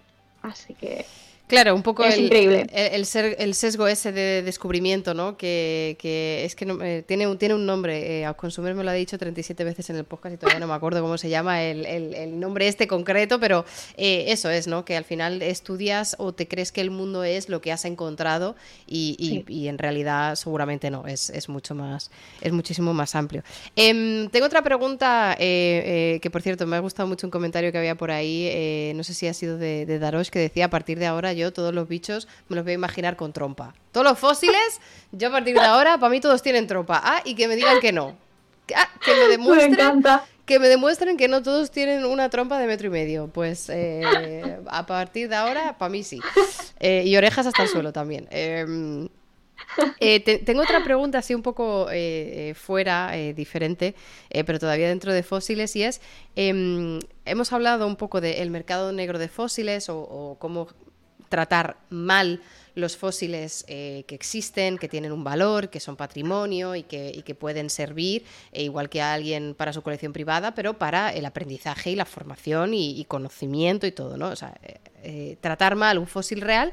Y ahora yo quiero hacerte la pregunta inversa, que es eso de tratar bien un fósil fake o pseudofósiles o intentar recrear tu propio fósil o marciano, alguien eh, en tu propia casa como eh, Art Attack. Em, ¿has, conocido algún caso como super mega obvio de fake de fósil o, algún caso de un ejemplar que se pensaba que era real y luego resulta que no era real? O, eh, ¿Conoces alguna historia? porque además de el fósil que yo me compré, que podría haber sido fake, pero no habría necesidad de hacer uno fake cuando hay tanta disponibilidad de estos. Pero eh, ¿hay algún como caso súper mega obvio o muy sonado en el campo que estaba a lo mejor, yo que sé, en un museo o en una universidad y luego resulta que era tremendo fakeardo? Eh, eh, creo que hubo. Esto no, te lo vas a decir sobre seguro, porque esto es como que me suena, ¿vale? No lo tengo aquí en mi cerebro todos los días. Pero hubo mucha polémica por, por un diente un solo diente que se encontró en el sur de España, que pues hubo mucha polémica, porque unos decían que era de un niño, luego resultó que unos análisis dijeron que era de un mono. Eh, entonces eh, hubo un conflicto brutal, las formas en las que se estudiaba no eran las adecuadas, no había tantos métodos y al final, honestamente, no sé en qué ha quedado, pero aún a día de hoy sé que hay científicos que siguen RQR, que eso es de un humano, y RQR que no. Entonces el yacimiento tiene mucha importancia, pero a la vez se la pueden quitar en cuanto se compruebe realmente haya un análisis que diga de quién es ese diente. Pero eh, justo es que me has preguntado esto y el otro día es que no sé si se consideran fósiles. Voy a mirarlo rápidamente. Vale. Eh, porque hubo. Eh, hace poco se hizo un escáner de un supuesto resto de sirena. What? Es, Espera, vamos a ver si lo encuentro para poder enseñároslo, porque es que eso fue. Lo leí hace poquito además y me pareció sublime. Pues de sirena, voy a poner a ver si tirando así como que me sale. Eh, vale, ah, vale, lo, tengo, lo tengo, lo tengo. Os comparto pantalla nueva, os lo comparto y lo quito porque realmente no tengo nada más que aportar sobre esto. Pero es que me pareció. Dije, este es el culmen de mi carrera, por favor, que me lo presten. Vale, aquí tenemos. Eh, momia eh, de sirena del 1840. Fan. Me encanta. Eh, al parecer esto viene, no sé, de, como de China. un señor chino lo intercambió, lo compró, se lo dieron como un super regalo de, ofrenda y lo tenías puesto como si fuera, vamos, la, la, sirena del siglo y el único resto y prueba de que las sirenas existen. Pues por fin eh, creo que fue hace pocos años, se pudo escanear este ser, que a priori parece literalmente pues un fósil o una momia de la sirena, y se vio que era un eh, montón de bichos partidos a la mitad y pegados. En plan, había aquí un trozo de un pescado. Eh, habían cogido la parte de aquí de un, un lagarto. Una no sé qué de un anfibio. O sea, es que me pareció magnífico. Por favor, buscadlo y miradlo porque lo habían pegado de tal forma que le habían dado luego una capa como de arcillas por encima que hasta hace poco, eh, hasta que de hecho creo que es Harvard, mira, poner aquí Harvard University, creo que hasta este estudio no se sabía y no se podía desconfirmar que era un fake. Es... Me encanta, me encanta, me encanta. Me parece maravilloso. Maravilloso. No sé si a un sitio saldrá por aquí la, la imagen de la radiografía, pero buscarlo porque me pareció eh, genial. Así que bueno, mi gozo en un pozo. Ojalá, ojalá las sirenas y las hadas existieran, pero bueno, yo seguiré viviendo mi mundo de fantasía con mis libros, donde sí que existen. No pasa nada. Todavía hay fe. Ya, ya, ya, eh, además es que me hace mucha gracia porque eh, yo estaba, te, estaba preguntando esto, estaba, eh, claro, dice Arca, eso no, te lo hacen de Art Attack. Yo estaba recordando con toda esta movida que fue hace un par de meses de los aliens de, México o de Perú o, de un sitio de este, que, mm, que hubo como muchísima repercusión y muchísima magufada. Y Jordi Cruz, el presentador de Art Attack que todos conocemos, o y quien no, eh, por favor, sois muy jóvenes, iros ya a la cama que es tarde. Eh, eh, o sea, el Art Attack hizo una hizo su propio alien imitando a ese a ese alien con el mejunje Art Attack claro el mejunje Art Attack clásico de, siempre que, me pareció maravilloso. Em, entonces me hace, me hace mucha gracia que me hayas eh, sacado este en concreto, que es como... Eh, ¿Es el collage? Claro, haz, tu propio fósil, haz tu propio eh, bicho inventado. espectacular, maravilloso.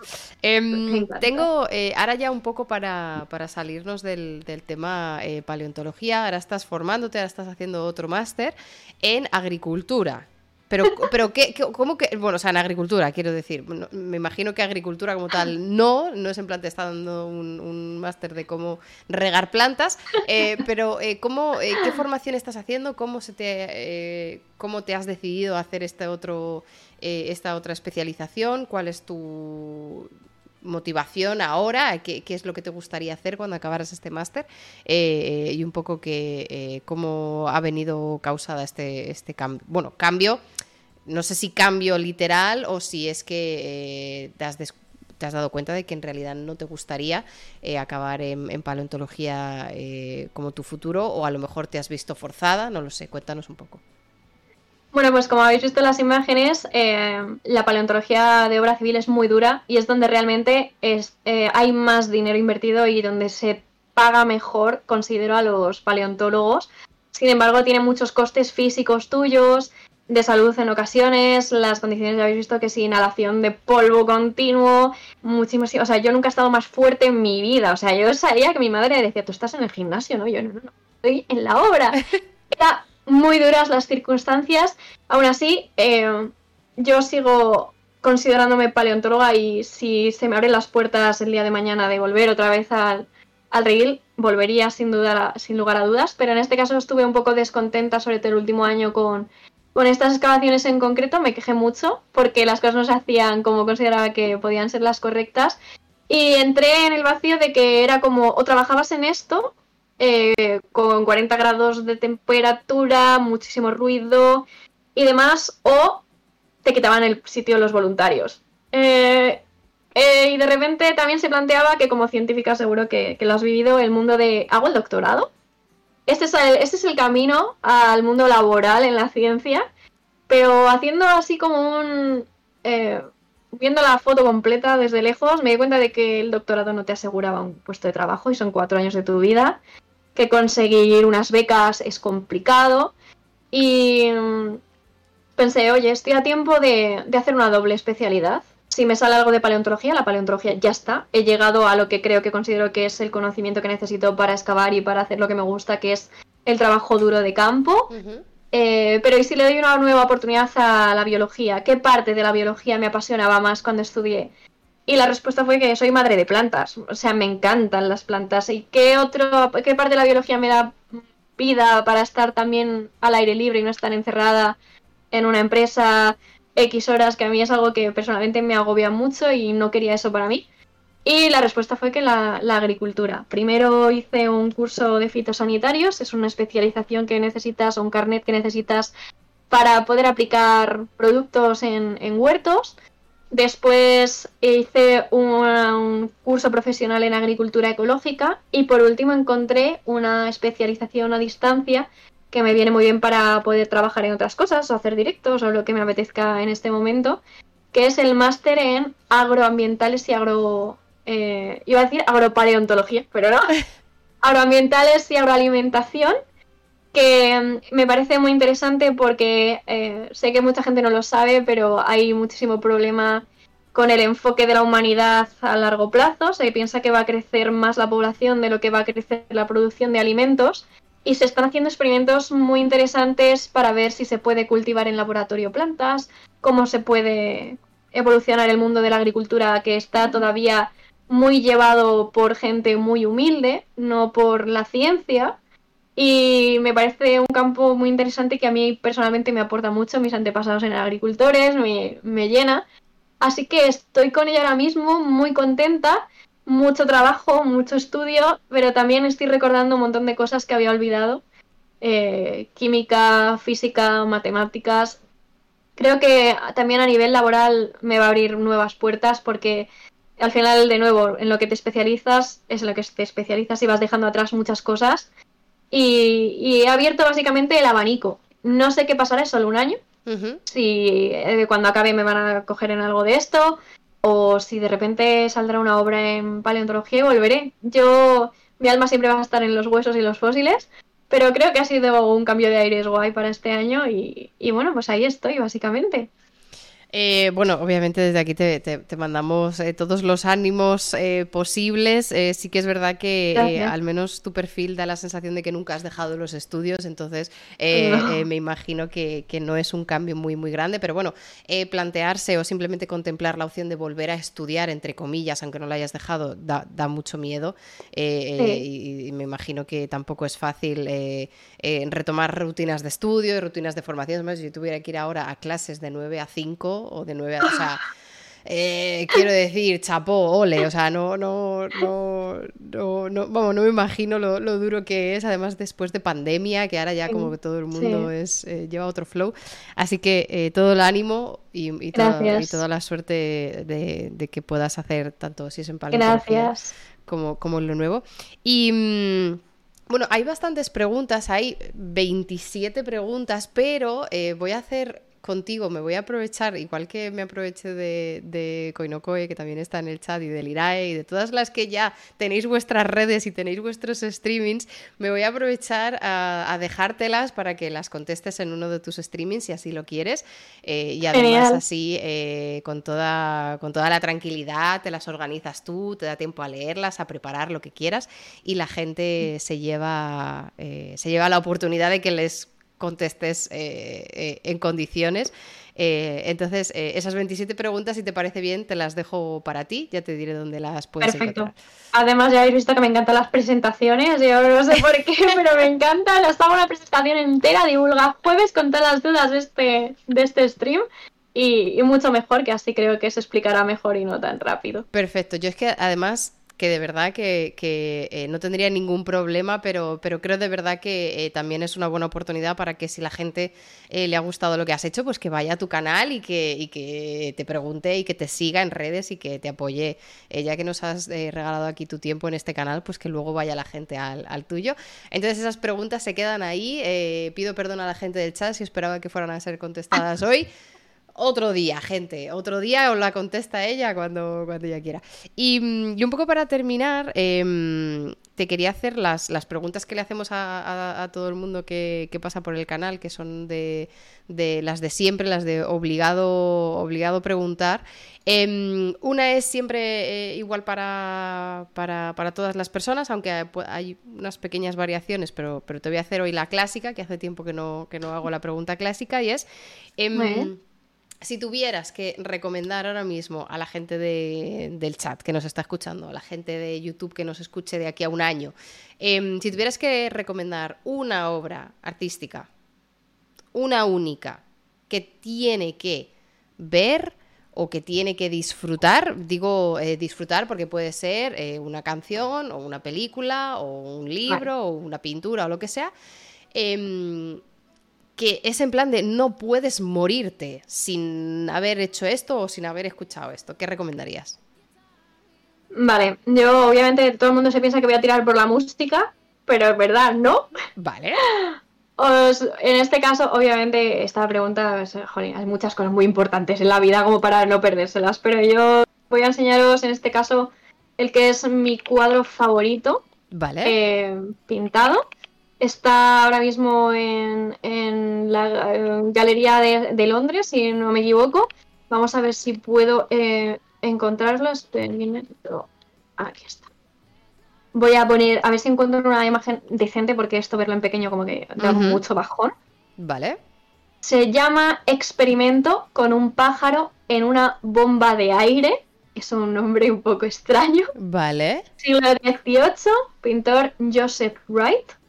Un cuadro desconocido, pero que me parece eh, sublime. Y os comparto pantalla para que lo veáis. Vale. Eh, bueno, ya como podéis ver, pues aparte de, de muchas. de ser multidisciplinar, como dije al principio, tengo muchas inquietudes. Me gusta mucho el arte y este es el cuadro, creo que lo estáis viendo. ¡Oh!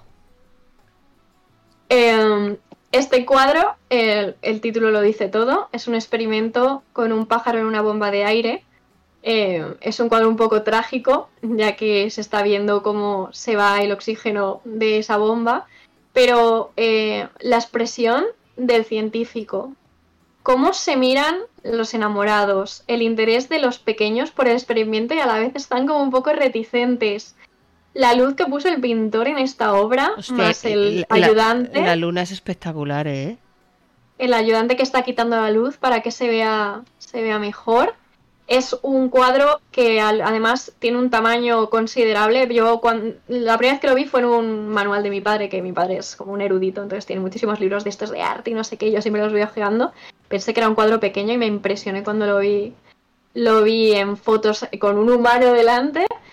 Y me parece un cuadro muy sobre, eh, infravalorado, perdón, y, y que todo el mundo debería apreciar alguna vez en su vida. Así que este es mi regalo para vosotros si no lo conocéis.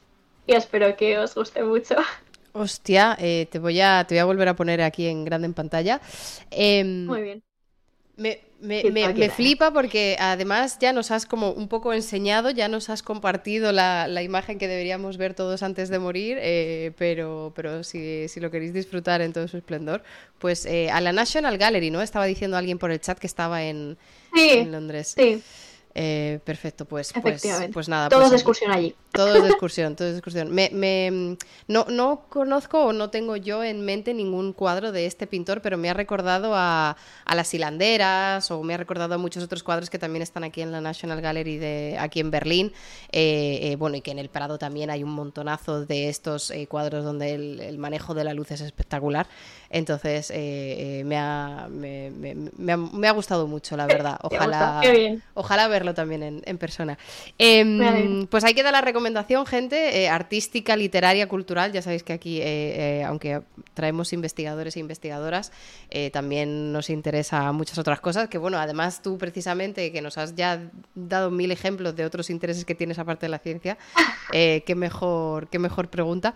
Y la segunda pregunta, que, que esta es eh, única eh, para ti porque te la dejó la invitada anterior sin saber que eras tú. Entonces, eh, es una pregunta a ciegas em, que, que, te vamos a pedir que nos, que nos contestes y además luego yo te voy a pedir que me dejes una pregunta para la próxima, la próxima invitada o invitado que viene a Jazz Science que yo siempre aprovecho, intento a ver si encuentro quién es. Vale, yo ya sé quién es. Igualmente no te lo voy a decir. Em, Vale. Pero eh, te voy a hacer eh, primero la pregunta que además eh, no hay presión, pero quien te la hizo está en el chat. O sea, Vale. que, que- ahí, te lo, ahí te lo dejo.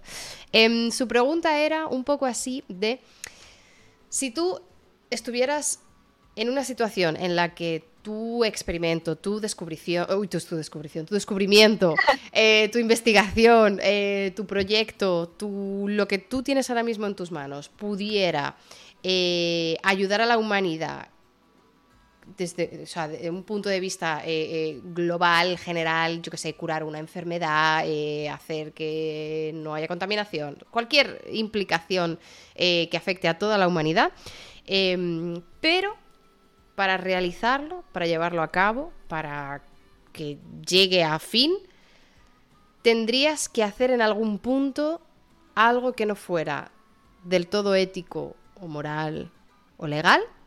¿Lo harías? ¿Sí o no y por qué? Mm, qué, qué guay la pregunta, me, me mola mucho esto de reflexionar.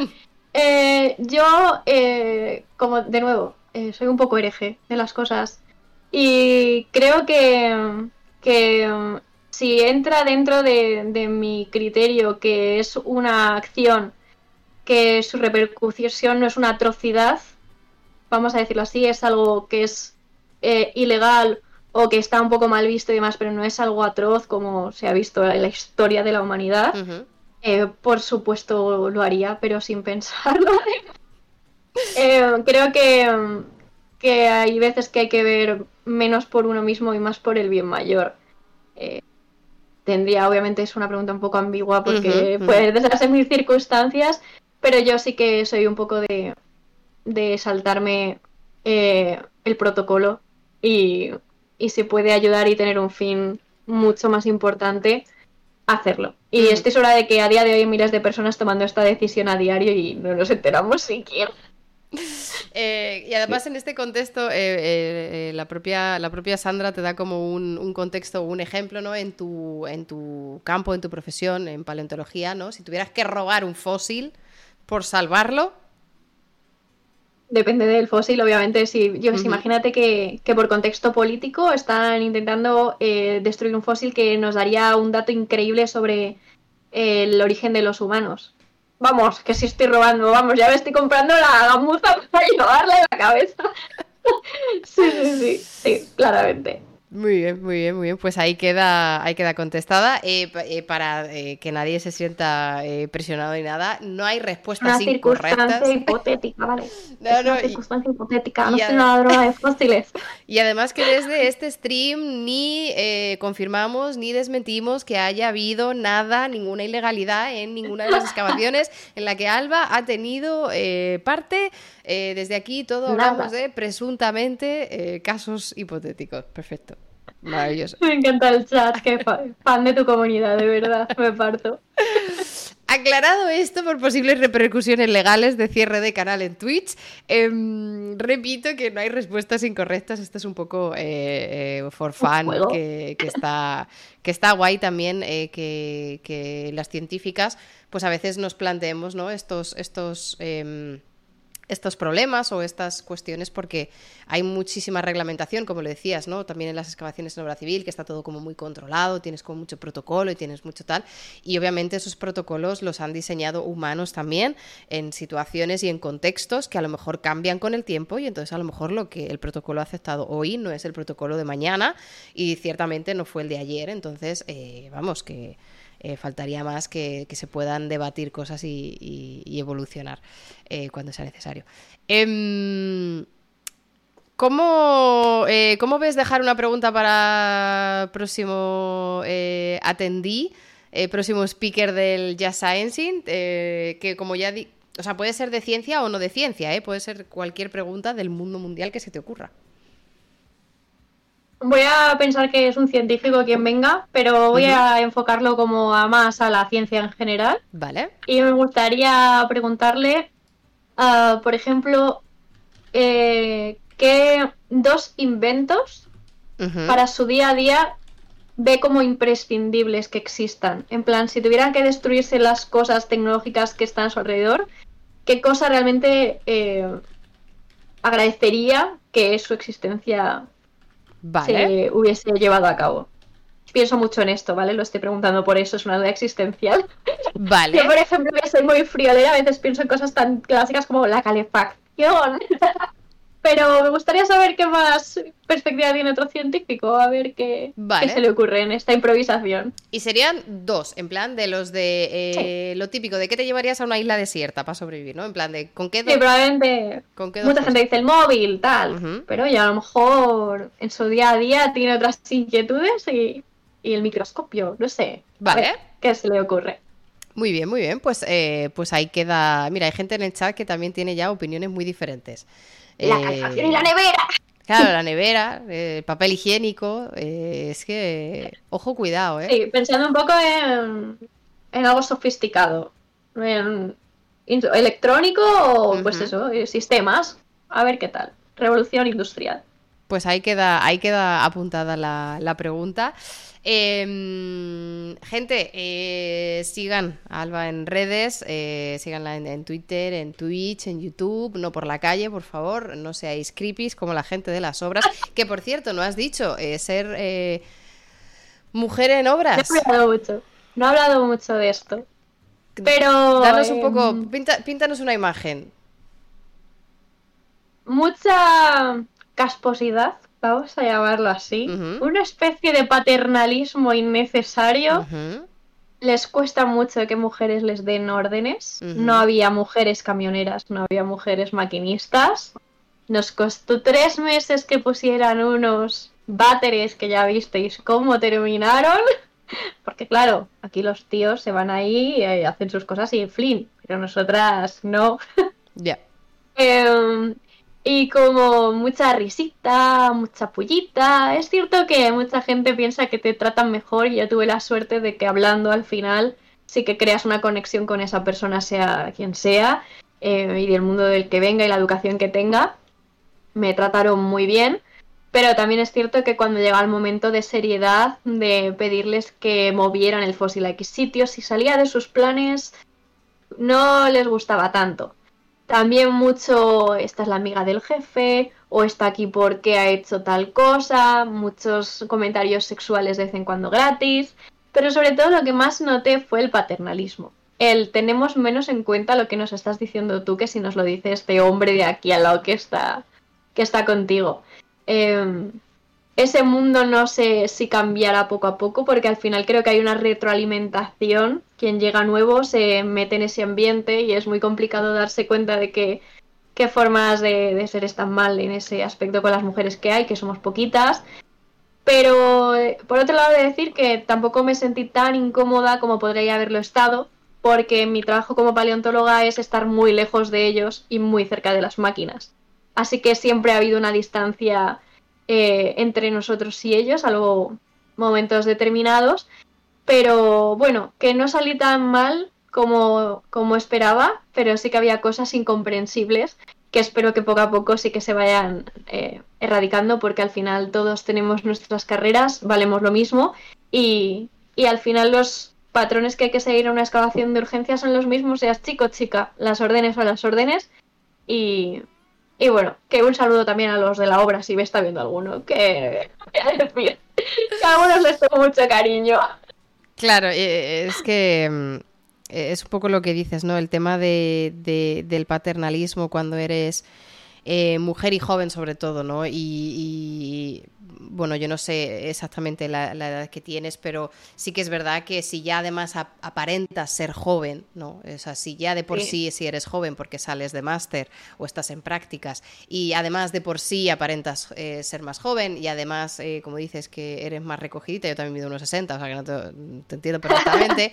Em, eh, claro, es como, sí que es verdad que el paternalismo parece más, parece que encaja más y además tienes una actitud un poco más, como tú lo dices, eh, un poco más tímida o un poco más de, eh, buen rollito, de ir por las, por las buenas, ir por tal, eh, parece como que es más fácil que se te suban a la chepa, ¿no? O que te digan, ah, bueno, la niña esta que me va a dar, me va a dar a mí órdenes que manejo una máquina de 50 toneladas. Y es como, señor, el puto fósil no me lo va a destruir, ¿no? O sea, pero claro, como, como, es muy difícil em, imponerse, ¿no? Es muy difícil crear esa, esa posición de, de autoridad cuando todos los demás te están undermining, ¿no? Te están como quitando esa, eh, esa autoridad y, también eh, te agradezco mucho que, hayas compartido esta reflexión porque a veces no es tan evidente, a veces no tienes que sufrir un acoso sexual para tener esta discriminación y a veces cuesta eh, hacernos oír en, en diferentes entornos y a lo mejor la gente no le da la importancia, pero cuando te incomodan en tu trabajo, eh, hostia, pues, pues no, no debería de ser así, ¿no? Em, sí, efectivamente. Y como dices también, si tu físico no acompaña o si eres como yo, que aparte de un poco tímida, aunque hay veces que, bueno, yo soy muy chapadante en el territorio laboral, pero que mi, mi, cara a lo mejor es muy dulce, no impongo o no tienes ese carácter que... Te parece que tienes que convertirte en una grosera para hacerte respetar en trabajos que normalmente son de varones. Y es una pena porque yo no quiero hacer un papel en este tipo de trabajo, quiero que me tengan en cuenta y, demás. Eh, también voy a tirar una piedra hacia nosotros, los paleontólogos, porque es cierto que a veces llegas a este tipo de excavaciones con el hándicap de que crees que eh, quien está en ese camión haciendo un trabajo humilde no tiene ninguna cultura. y a lo mejor es un poco lo que ellos piensan sobre la única mujer que hay en la obra. Y hay algunas personas que allí me sorprendieron mucho. Me he encontrado también mucha gente que no tiene ni estudios, pero muchas personas muy lectoras mm, que aprovechan su tiempo libre en la obra, que son muchas horas para estudiar o se están haciendo una carrera a medias. Y, oye, pues al final es un poco quitar primero el prejuicio y quitar, quitar por otro lado el es una chica, es diferente, eh, no tiene actitud para mandar. Eh, hay que quitar en general todos los estigmas así previos que, son, bueno, pues opiniones estandarizadas que no tienen por qué ser la realidad y sobre todo respetarnos unos a otros en todos los aspectos y, ya está. Pues gente, respetémonos, quedémonos con este, con este mensaje. Eh, muchas, muchas, muchas gracias, Alba. Me lo he pasado súper bien, he aprendido un montón. Eh. Te lo agradezco un montón eh, y, bueno, a toda la gente que, está por aquí de pasada, eh, sobre todo la gente que, no pertenece a tu comunidad, que te conoce de sobra, pero la gente de, mi comunidad os animo a que le deis el follow porque, como dice, también haces algunos directos de ciencia, de divulgación, combinado con otros más musicales. Así que, gente, en el título del stream tenéis directamente su canal. Eh, tenéis el tag, así que podéis ir directamente encontrarla eh, así sin ningún problema.